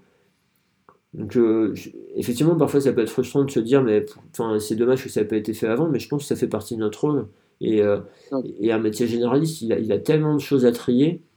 Il a, et, du coup, lui, pour lui, c'est difficile parce que parfois, il sait que quand il envoie vers une imagerie un choix, un machin, ça peut entraîner des dérives qu'il veut pas, mais parfois, il se retrouve coincé. Donc, euh, qu'il sache que nous, on peut l'aider là-dedans, je, pense que c'est vraiment important. Ouais, vraiment jouer sur la complémentarité, en fait, et le fait de, bah de, pouvoir amener. Euh, ouais. Après, la, question qui se pose, c'est, tu vois, nous, finalement, les, patients qu'on voit, c'est des patients qui arrivent pour un problème musculo-squelettique. Enfin, parce qu'ils ont un, truc musculo-squelettique au final. Et, mais tu as pas mal de patients qui vont avoir euh, plein de. Voilà, plein, plein, plein de pathologies différentes et tout ça, et où le lien sera pas fait. Et si as, finalement, tu te dis, si tu n'as pas un truc musculo-squelettique qui émerge qui fait qu'à un moment donné, ça va envoyer vers le kiné, bah, tu as toujours cette sectorisation qui va rester entre les différentes branches de la médecine et qui va pas forcément faire le lien entre, entre les différentes choses. Quoi. Ouais, ça c'est vraiment la difficulté. Hein. Ou, alors après, tu ferais vraiment un lien de confiance avec certains médecins où ils savent, où ils ont déjà l'expérience de. Euh, euh, ils t'envoient une personne pour une douleur de la jambe et puis toi, tu dépisté un problème d'artérite, quoi. Mmh. Tu vois, mmh. où euh, ils pensaient un camembert 3 et puis voilà, tu as, dépisté un problème d'artérite, etc. Et du coup, la prochaine fois qu'ils ont une situation comme ça, ils, peuvent te demander ton avis, tu vois. Et après, bon, après, ça marche dans les deux sens. Tu vois, l'idée de. T'as une situation comme ça, bah, tu prends ton téléphone, t'appelles le médecin en disant ça, ou tu lui fais un petit compte rendu. Mais après, ça marche dans les deux sens. C'est-à-dire, le médecin, ben, on peut aussi lui dire euh, Vous savez, ce qui m'aiderait, moi, sur les prescriptions, ce serait d'avoir quelques infos euh, cliniques, en fait. Tu vois, du genre, mm-hmm. quand vous faites un, médecin, quand il fait un courrier à un spécialiste, il va dire Je vous envoie un tel qui présente gna gna gna, et ben pour, euh, pour avis. Ben, les médecins, ils, ils, sont pas formés comme ça, en fait. Ils sont formés à telle pathologie, je peux prescrire de l'imagerie, du médicament, de la kiné, quoi. En fait, quand ils prescrivent une imagerie ou de la kiné ou des médicaments, pour eux, c'est pareil, c'est une ordonnance, en fait. Mm-hmm. Et tu vois, nous, les habitués, à ce que, non, ils envoient vers un spécialiste. Parce que quand ils envoient vers un cardiologue, ils ne font pas une prescription pour examen cardiologique. Hmm. Tu vois Ils veulent un avis. Euh, oui, et donc du coup, tu vois, tu changes la démarche. Et, euh, hmm. ça, et ça moi, enfin, moi ce que j'espère, c'est que euh, les, les démarches de maisons de santé, etc., pourront faciliter ça. Parce que, parce que on va se croiser, parce qu'on va se parler, parce qu'on n'aura pas peur de s'écrire, même même parfois, le fait de croiser euh, le, médecin, de lui dire tiens, en fait, euh, il y a un tel, j'ai vu ça et tout. Voilà, et ça a été fait, ou d'avoir un dossier médical partagé vraiment avec un logiciel commun où on met l'info dedans.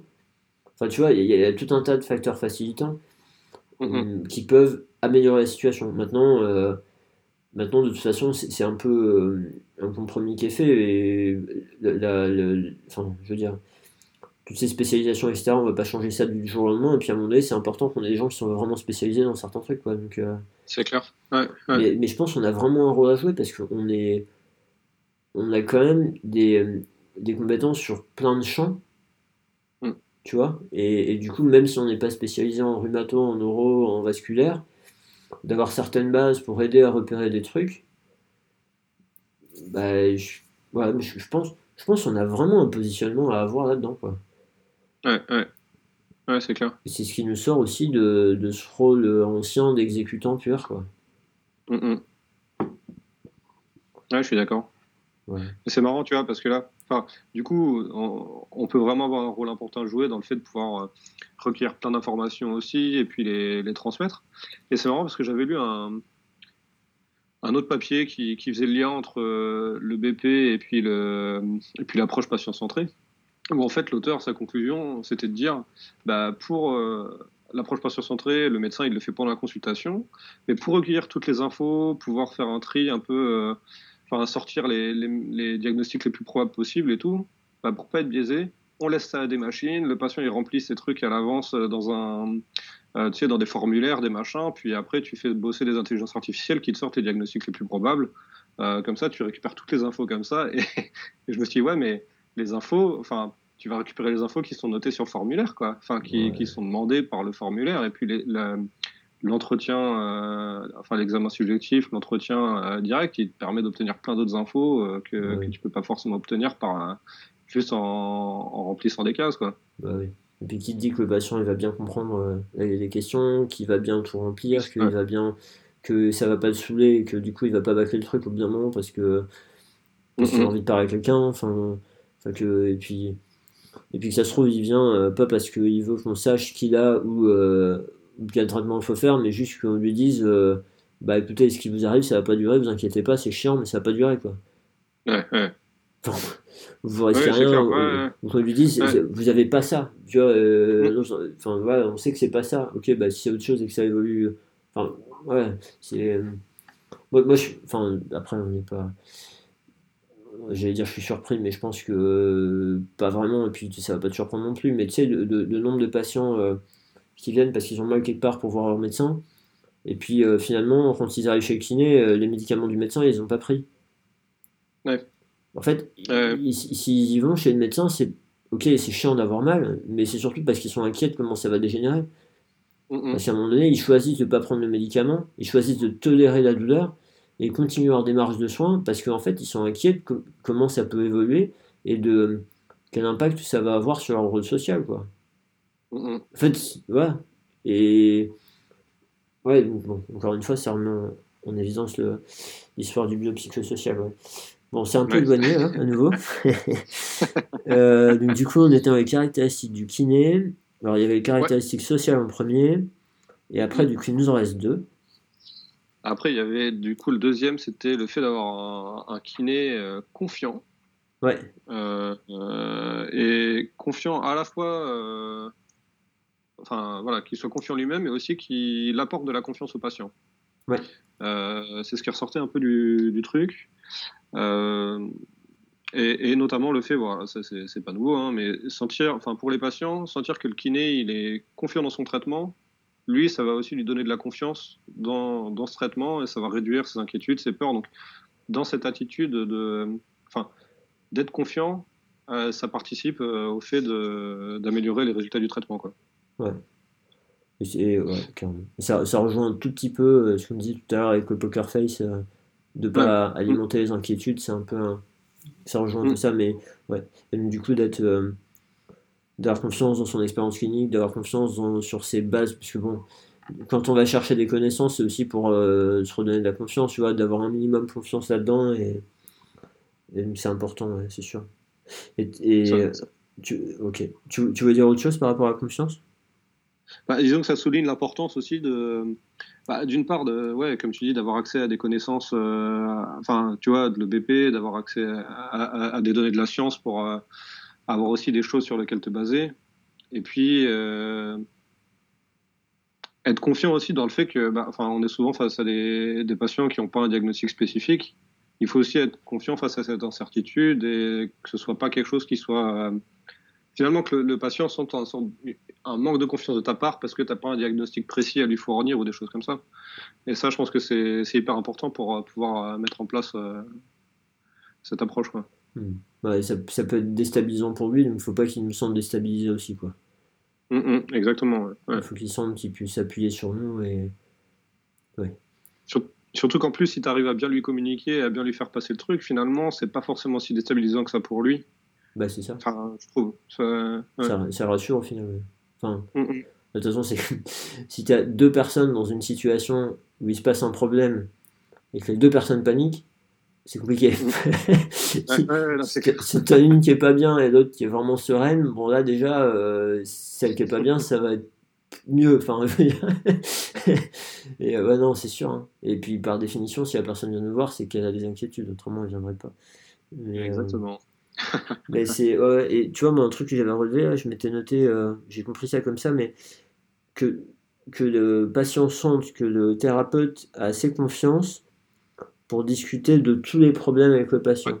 Donc en gros cette espèce de notion qu'on va pas éluder ou pas ne pas oser aller quelque part parce qu'on a peur d'y aller quoi. Ah ouais, ça c'est un truc que je t'ai déjà entendu dire euh, en formation mais le fait de bah, de pas avoir peur d'ouvrir la boîte de Pandore quoi. Ouais. Euh, et ça, bah, de toute façon, tout est entremêlé, mais c'est vrai qu'avoir des outils de communication qui t'aident à faire face à des trucs auxquels t'es pas forcément. Euh, enfin, sur lesquels tu n'es pas forcément compétent ou alors avec lesquels tu n'es pas forcément à l'aise, ces outils-là, ils te permettent de ne pas avoir peur d'aller l'aborder quand même et puis, et puis d'en faire quelque chose. C'est ça, c'est ça.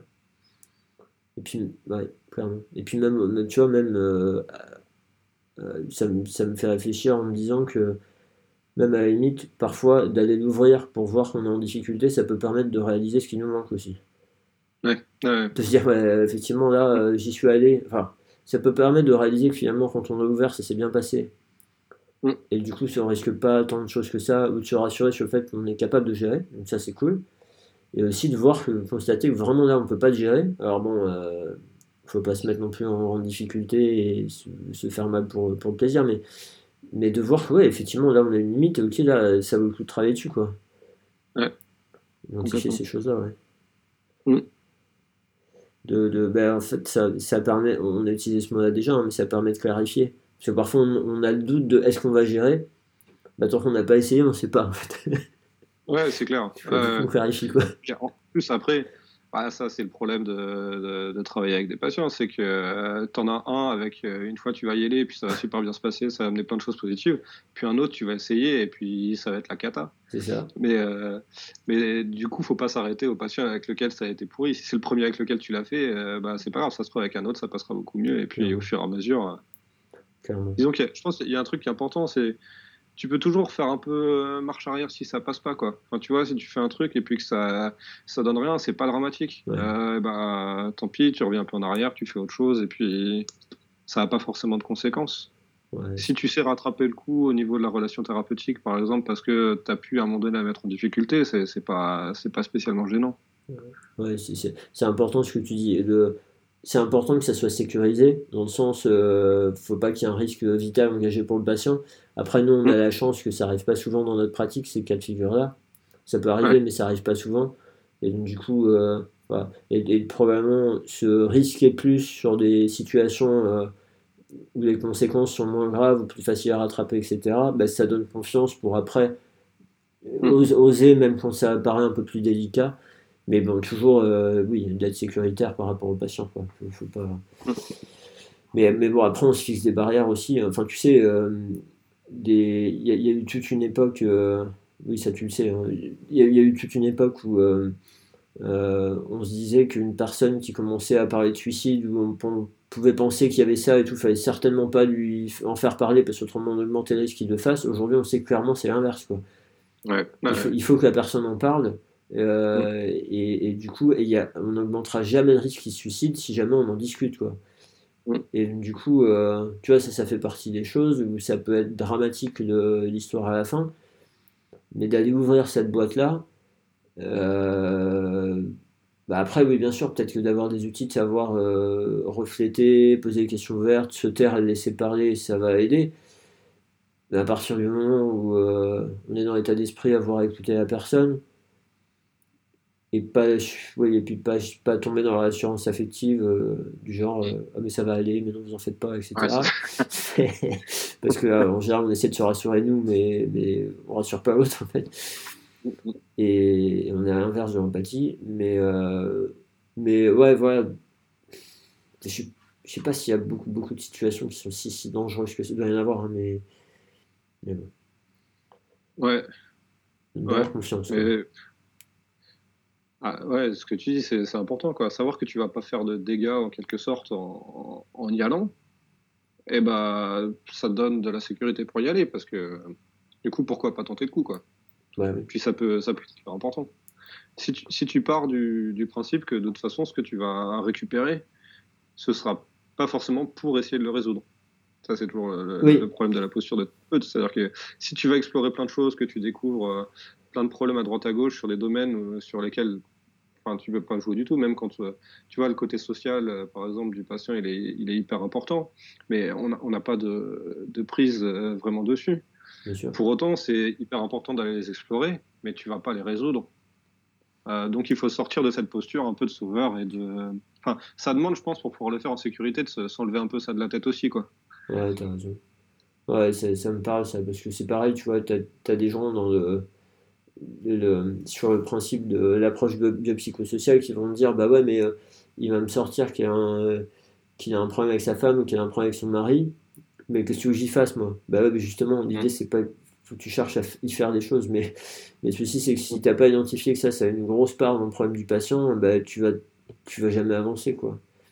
Ou que, le patient n'a pas réussi à le- à l'identifier lui-même, quoi. Ça, tu vois, ça, c'est des. C'est- alors, ça, c'est pareil, c'est un truc dont j'ai déjà parlé, mais ça fait longtemps. Euh, la première fois où j'ai demandé à une personne de dessiner sa douleur, Mhm. ça m'a amené ça, où, euh, où euh, en fait la personne venait me voir avec une douleur dans le cou et dans le bras, je la faisais bouger, ça lui redonnait un peu de mobilité, ça changeait pas beaucoup ses symptômes. Bon, elle essayait jusqu'à la prochaine séance, ça revenait à peu près pareil, on faisait un mouvement différent qui avait le même résultat, au bout de trois mouvements différents qui faisaient la même chose, je me suis dit là, euh, ouais, je suis en train de pédaler dans la semoule là, et, je lui ai demandé, je dit à la fin d'une séance, bah, si vous voulez, pour la prochaine fois, vous prenez un papier, vous me dessinez votre douleur, tu vois.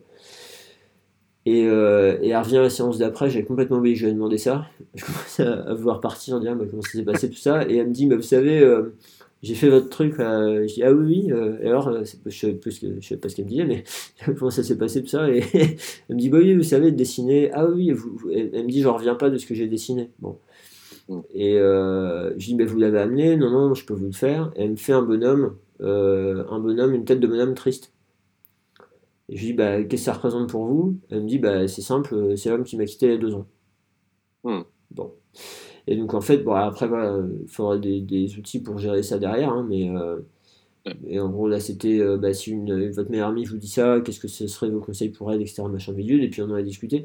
Mais l'histoire, c'est que là, si j'avais pas fait ça, euh, et puis si elle n'avait pas, était pas revenue en me disant, bah, tiens, voilà, j'ai fait ça, on aurait sans doute fait euh, 4, 5, 6 séances de plus à tourner en rond, à pas comprendre et, à- et peut-être limite à s'inquiéter parce qu'on se dit, euh, à se dire, bah, mince, mais qu'est-ce qui se passe vraiment, tu vois?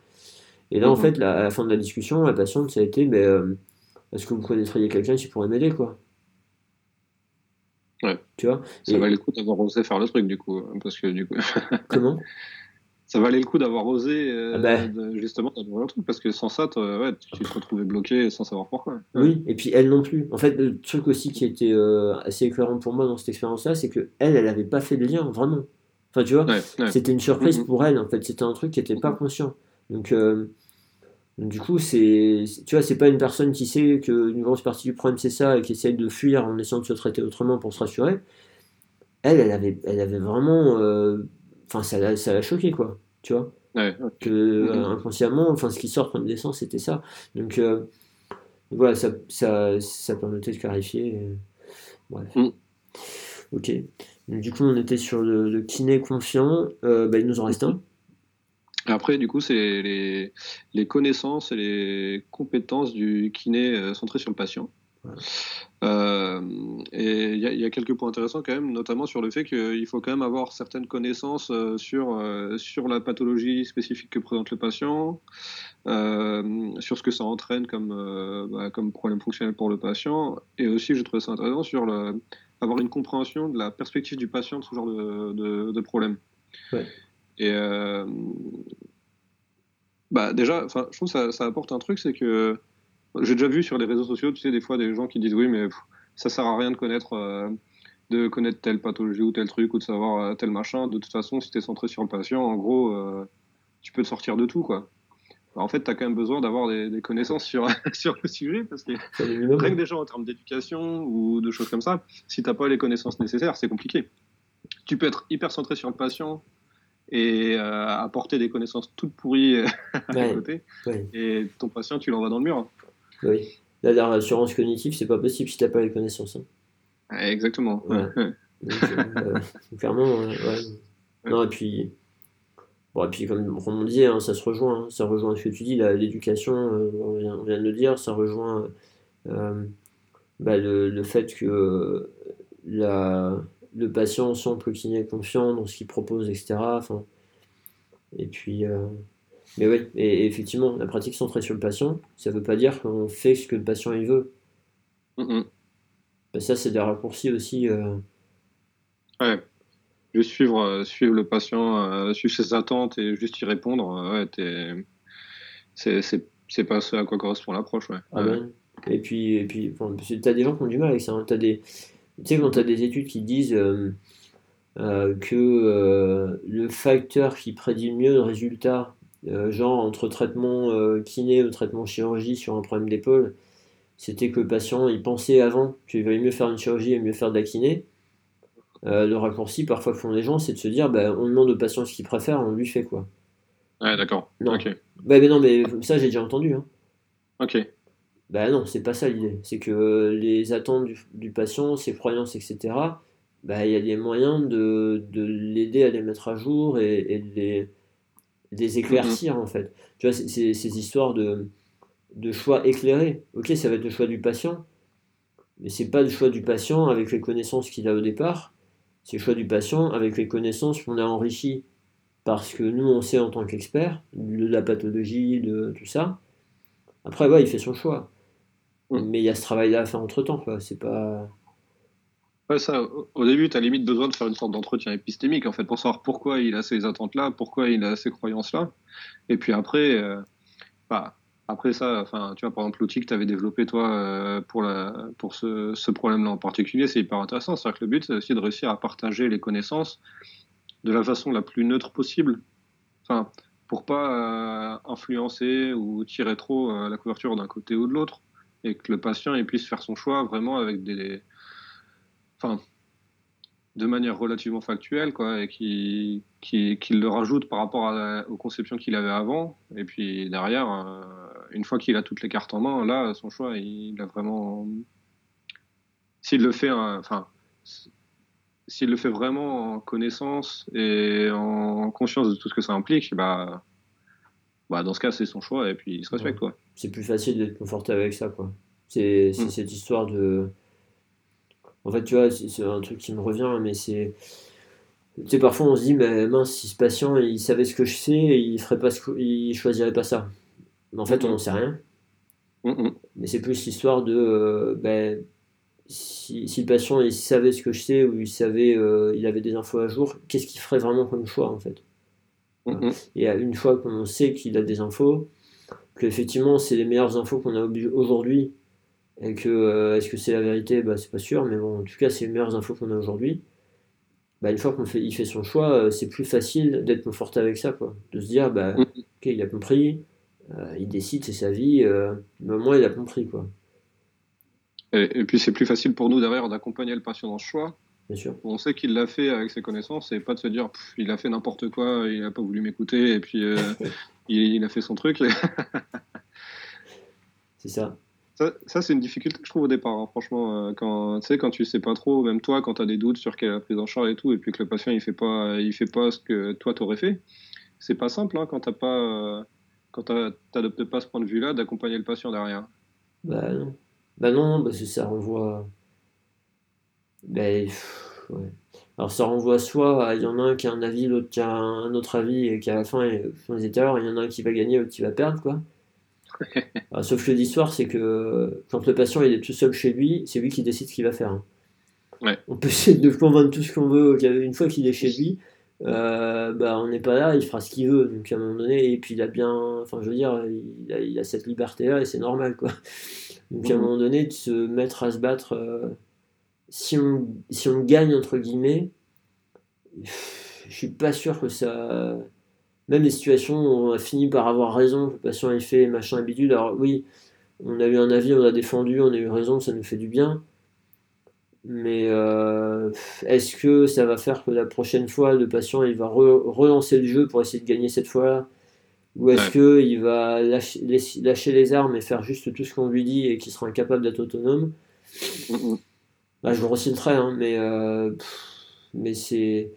En, fait, le truc, c'est que si tu pars là-dedans, tu te donnes l'occasion de, de, te valoriser parce que parfois tu as raison et que tu es content d'avoir raison. Mais tu donnes surtout l'occasion de batailler, de parfois que ça marche pas et de perdre une énergie folle. Donc pour gagner un petit peu, je pense que tu perds beaucoup. Quoi. Ouais, ouais. Puis, dans ce que tu dis, je trouve il y, a le côté aussi euh, vision à long terme un peu. Bah C'est-à-dire que souvent, on voit les patients sur un temps assez court pour une problématique donnée. Et finalement, ce que va faire le patient avec ce problème à ce moment-là, c'est important, mais ce qui compte aussi, c'est ce qu'il va faire euh, dans le futur, soit s'il se retrouve face à ce problème-là, soit s'il lui arrive autre chose, et qu'il arrive à développer un certain nombre de, de choses pour faire face à, ce qui peut lui arriver après, c'est hyper important. Quoi. Bah Et si effectivement, juste tu passes ton temps à, convaincre et puis que tu finis par gagner cette bataille-là à convaincre, mais que ça pourrit toutes les autres batailles derrière, Enfin, c'est un peu dommage, quoi. Bah, c'est un peu dommage, ouais. Et puis, mm. ouais. Et puis, si, ouais, c'est clair. C'est clair. Donc, tout ça, c'est. Tout ça, c'est intéressant. Bon, après, des l'idée en pratique d'avoir ce recul et encore une fois on n'arrive pas à, tout mettre en place comme on veut tout le temps comme ça mais mais c'est là où mm. par contre d'avoir ces notions là quand on analyse les difficultés euh, ben, on a des éléments d'analyse qui sont nouveaux et qui nous permettent de mieux comprendre parfois pourquoi ça a cafouillé et, et de mieux arriver à identifier des stratégies pour d'autres fois quoi. Ou, pour la prochaine séance mm. parce que bon parfois euh, c'est juste qu'à la prochaine séance on va pouvoir rattraper le truc hein. oui c'est clair ouais Ouais, des fois, tu n'as pas besoin d'aller chercher euh, bien plus tard. Même des fois, ce que tu as dit à un moment donné, sur le coup, ça fait pas d'effet. Et puis en fait, le patient, il, y aura réfléchi. Et puis quand il revient la fois d'après, bah ça aura fait son chemin. Même des fois, il se souviendra même plus que tu l'avais un peu apporté le truc. Ouais, bah, il va revenir, il va dire oh, j'ai une idée, un truc de génie là. je pense que je vais faire ça. Puis ouais, ok, super. Tu vois, là, faut se retenir de dire ouais, bah, c'est ce que je t'avais dit quoi.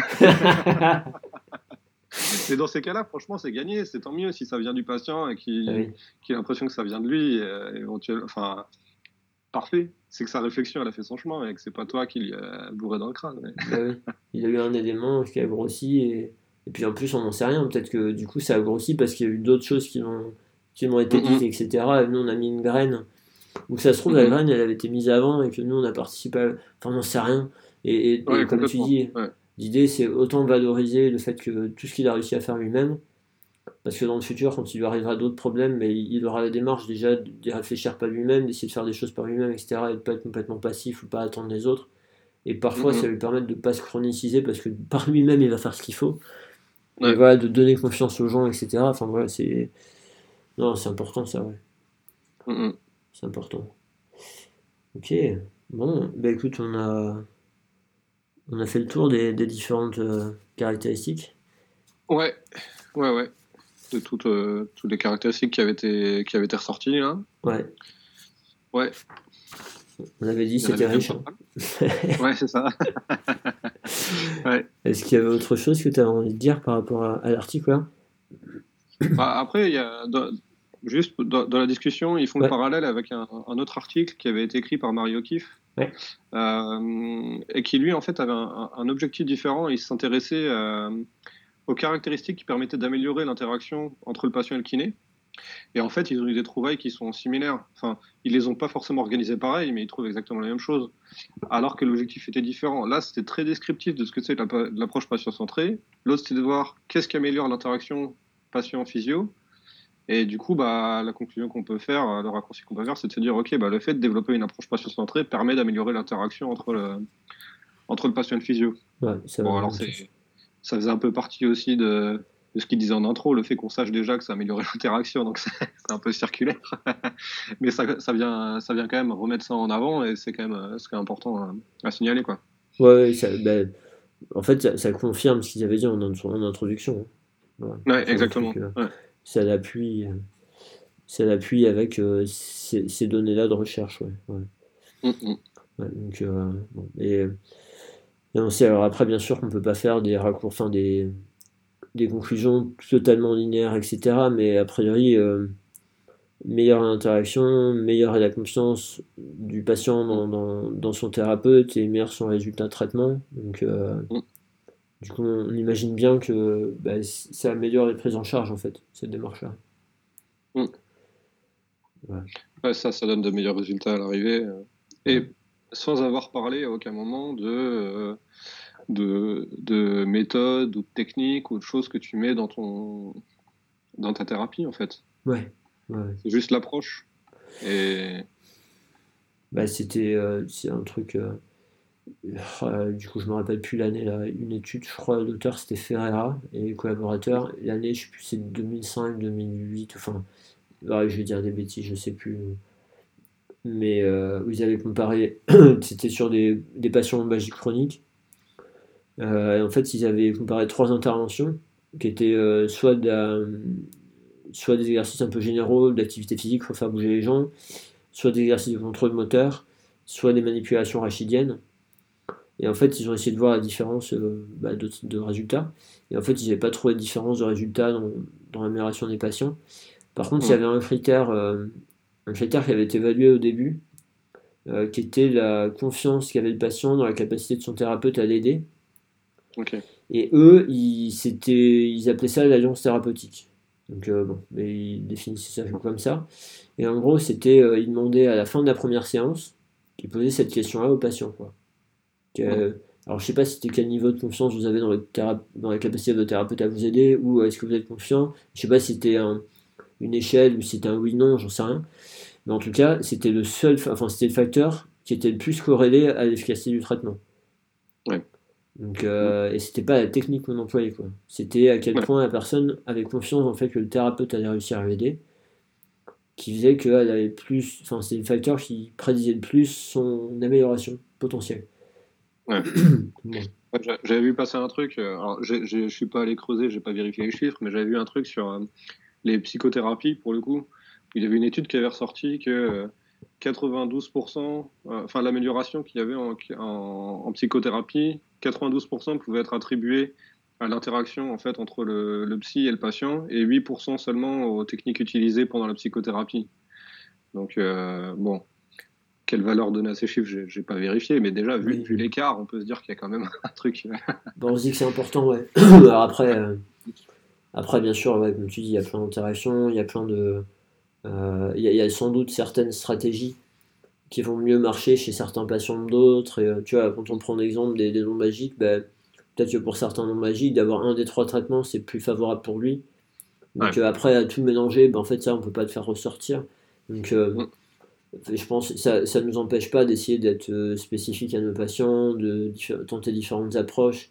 Parce qu'en fait, la dérive, ça, ça j'en ai parlé dans, un podcast que j'ai enregistré il n'y a pas longtemps. la dérive, c'est qu'à un moment donné, tu as des personnes qui disent, bah, de toute façon, on s'en fout de ce qu'on fait, il suffit juste de faire bouger les gens et puis, euh, et puis d'avoir une balance mm. thérapeutique. Euh, non. non, il y a des patients, d'être un peu spécifique, ça apporte plus maintenant. Euh. alors ce que je disais dans le podcast, c'est que d'un point de vue scientifique, c'est difficile à démontrer, c'est pas possible. Mm. Du coup, j'avais oublié le, podcast que j'ai enregistré avec Yvan Sonjon, on parlait des, des designs d'études avec peu de patients pour montrer un effet, là, des skates, là. je me suis mm. rendu compte après. ça de rattraper le coup, mais. Mais euh, ouais. Mais bon, c'est. Ah, mais après, tu vois, du coup, c'est toujours une façon d'opposer un peu les choses, alors qu'en fait, c'est pas du tout incompatible. Bah, tu peux très bien avoir une approche patient-centrée et mettre dedans des éléments spécifiques. Euh, c'est toujours ce problème de, de, confronter un peu des approches euh, et des, des, façons de faire. Hmm. Autant combiner. Alors, Ouais, c'est ça. ça peut marcher ensemble, combiner plutôt que d'en prendre un et jeter, l'autre, en fait. Mm, mm. Et, d'ajuster notre cocktail en fonction des patients aussi. Ouais. mais, euh, ouais, ouais. Quitte, à, quitte à venir des choses super basiques après de d'évaluer enfin d'évaluer des déficits euh, de faire des mesures et des machins et puis de mettre en, en place des choses et de vérifier l'impact etc enfin après, ça, ça ramène à des choses super basiques parfois, hein, mais... mais bon. Ok. bon, bah écoute, je pense qu'on a, on a bien fait le tour de, de cet article-là. Ça te va? Ouais.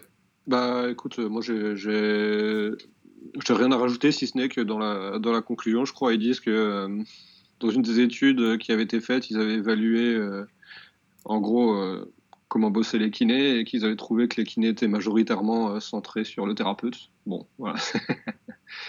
c'est là le truc euh, bon, qui, est, qui est pas plus surprenant que ça. Je pense que ça fait partie de, la manière dont on a appris notre boulot aussi. Peut-être que ça change avec la réforme, là, j'ai l'impression quand même un petit peu. Mais, mais que ce changement, dans tous les cas, il est, il est possible. Et je trouve que cet article, il donne de bonnes bases, en tout cas de savoir sur quoi on peut travailler quels sont les éléments importants sur lesquels on peut bosser pour changer?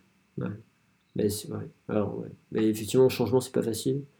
Effectivement, même si les étudiants, en fonction des écoles, sont de plus en plus dans cette démarche-là, un des problèmes, c'est que s'ils vont en stage chez des professionnels qui font pas ça, ben, euh, il y en a un certain nombre qui vont pas prendre de pli. Enfin, je veux dire, ils vont, ils vont faire comme, comme ils ont vu. Hein, et c'est, et, euh, toutes ces choses-là, ça prend du temps et enfin, et c'est probablement, enfin, il y, a des gens qui pensent, je pense j'en fais partie, que euh, si on n'analyse pas notre propre pratique, si on n'a pas cette histoire de pratique réflexive, mm. et ou euh, si on n'a pas de l'intervision, de la supervision, c'est difficile en fait de changer. De, d'avoir, d'avoir cette démarche-là, d'être convaincu de ça, c'est important. Et comme tu dis, hein, il y a des études, euh, il y a différentes études, mais où les praticiens, quand on leur donne des questionnaires, ils répondent dans une démarche euh, patient centrée, biopsychosociale, etc. Et puis quand on envoie un, patient acteur, et ils savent qu'un jour ils auront un patient acteur dans leur cabinet, leur mm. pratique ne correspond pas. Donc euh, ils sont convaincus, mais ils ne le mettent pas en place. Est-ce que c'est une question de... Il leur manque certaines compétences? Est-ce qu'ils n'ont pas confiance? Est-ce qu'ils euh, les ont, mais comme ils n'analysent pas leur pratique, eh ben, ils sont dans leurs habitudes et du coup ils n'arrivent pas à les, à les modifier, etc. Euh, je pense qu'il y a vraiment tout un travail à faire. Et... Il, y a, des facteurs qui ne sont pas donnés aussi dans cette étude, pour le coup, qui, qui, étaient un peu mis en avant dans l'étude de O'Keeffe, mais c'était les facteurs organisationnels aussi. Le temps que tu peux consacrer, le... enfin, c'était des choses qui étaient soulevées. Bon, ça, c'est. C'est des choses sur lesquelles on n'a pas trop trop la main, hein, mais euh, la façon dont, dont les, soins sont organisés. Enfin, on n'a pas la main aussi. En libéral, on peut s'organiser comme on veut. Mais disons que c'est vrai, la façon dont les soins sont valorisés, la façon dont la rémunération est faite, engage pas à passer du temps avec son patient. Quoi. C'est ça.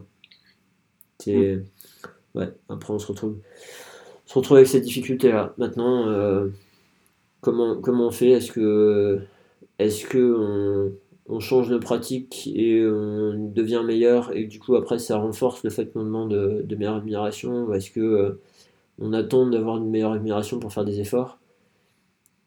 Mais franchement chacun choisit hein.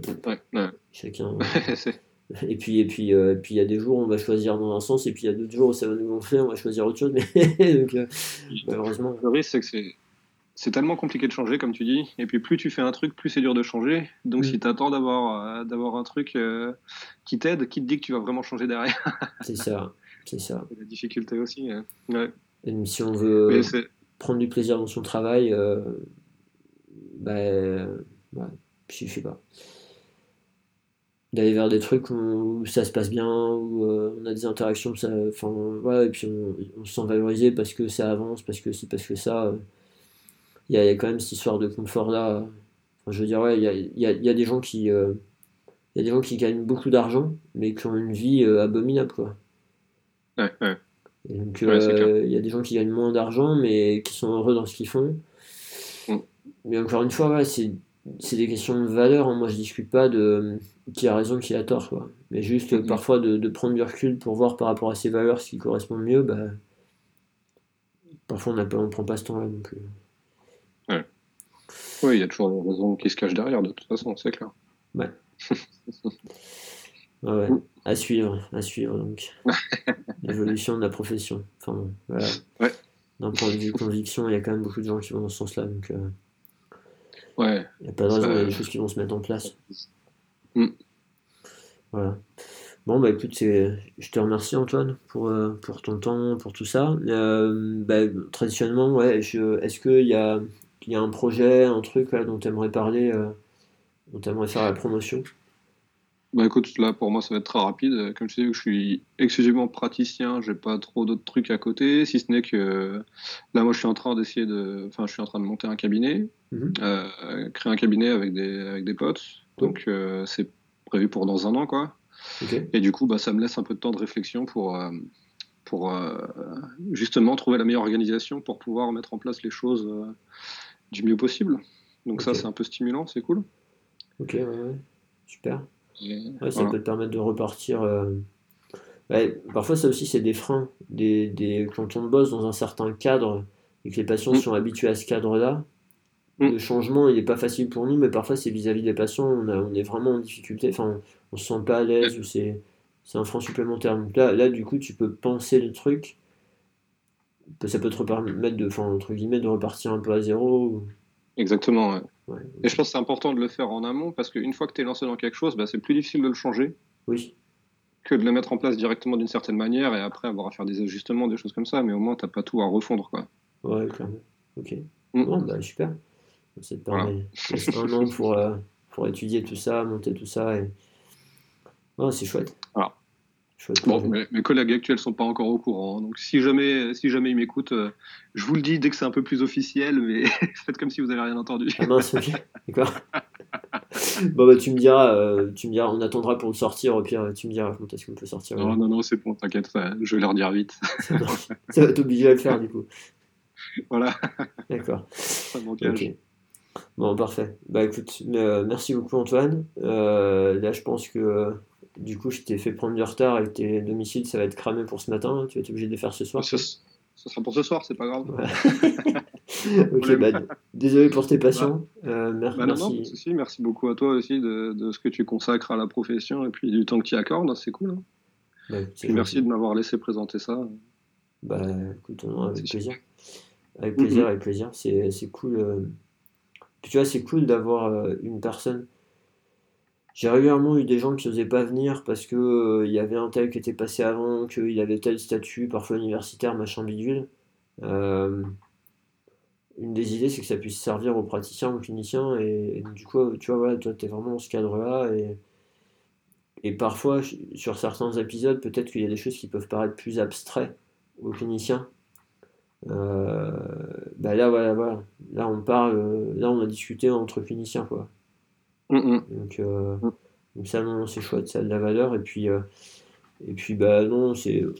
Moi, le fait de, de, demander aux gens ce qu'ils veulent amener, ça m'amène une richesse au niveau de la, littérature que ça me fait dire.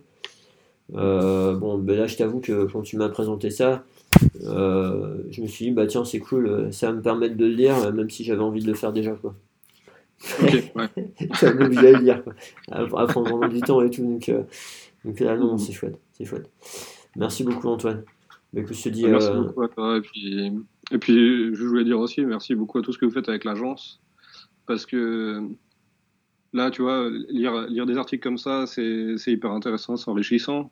Mais je pense que la formation continue et les formations qu'on fait, euh, où on peut vraiment rencontrer des, des, des, experts et tout ça, c'est ça qui fait vraiment la différence pour changer ses pratiques derrière. Ok. Et euh, donc, euh, bah, merci pour tout ce que vous apportez par rapport à ça. Quoi. Bah, écoute, c'est cool. C'est notre, euh, notre volonté d'essayer d'améliorer les choses pour la profession et pour les patients. Quoi. Donc, c'est mhm. gentil. C'est ces retours-là qui font qu'on a l'énergie de continuer, même quand parfois c'est un peu galère. enfin, bon, après, on va pas se plaindre, c'est chouette hein, comme aventure. Mais non, c'est cool. Mhm. Merci beaucoup, Antoine. Merci à toi. À bientôt. Salut. À bientôt.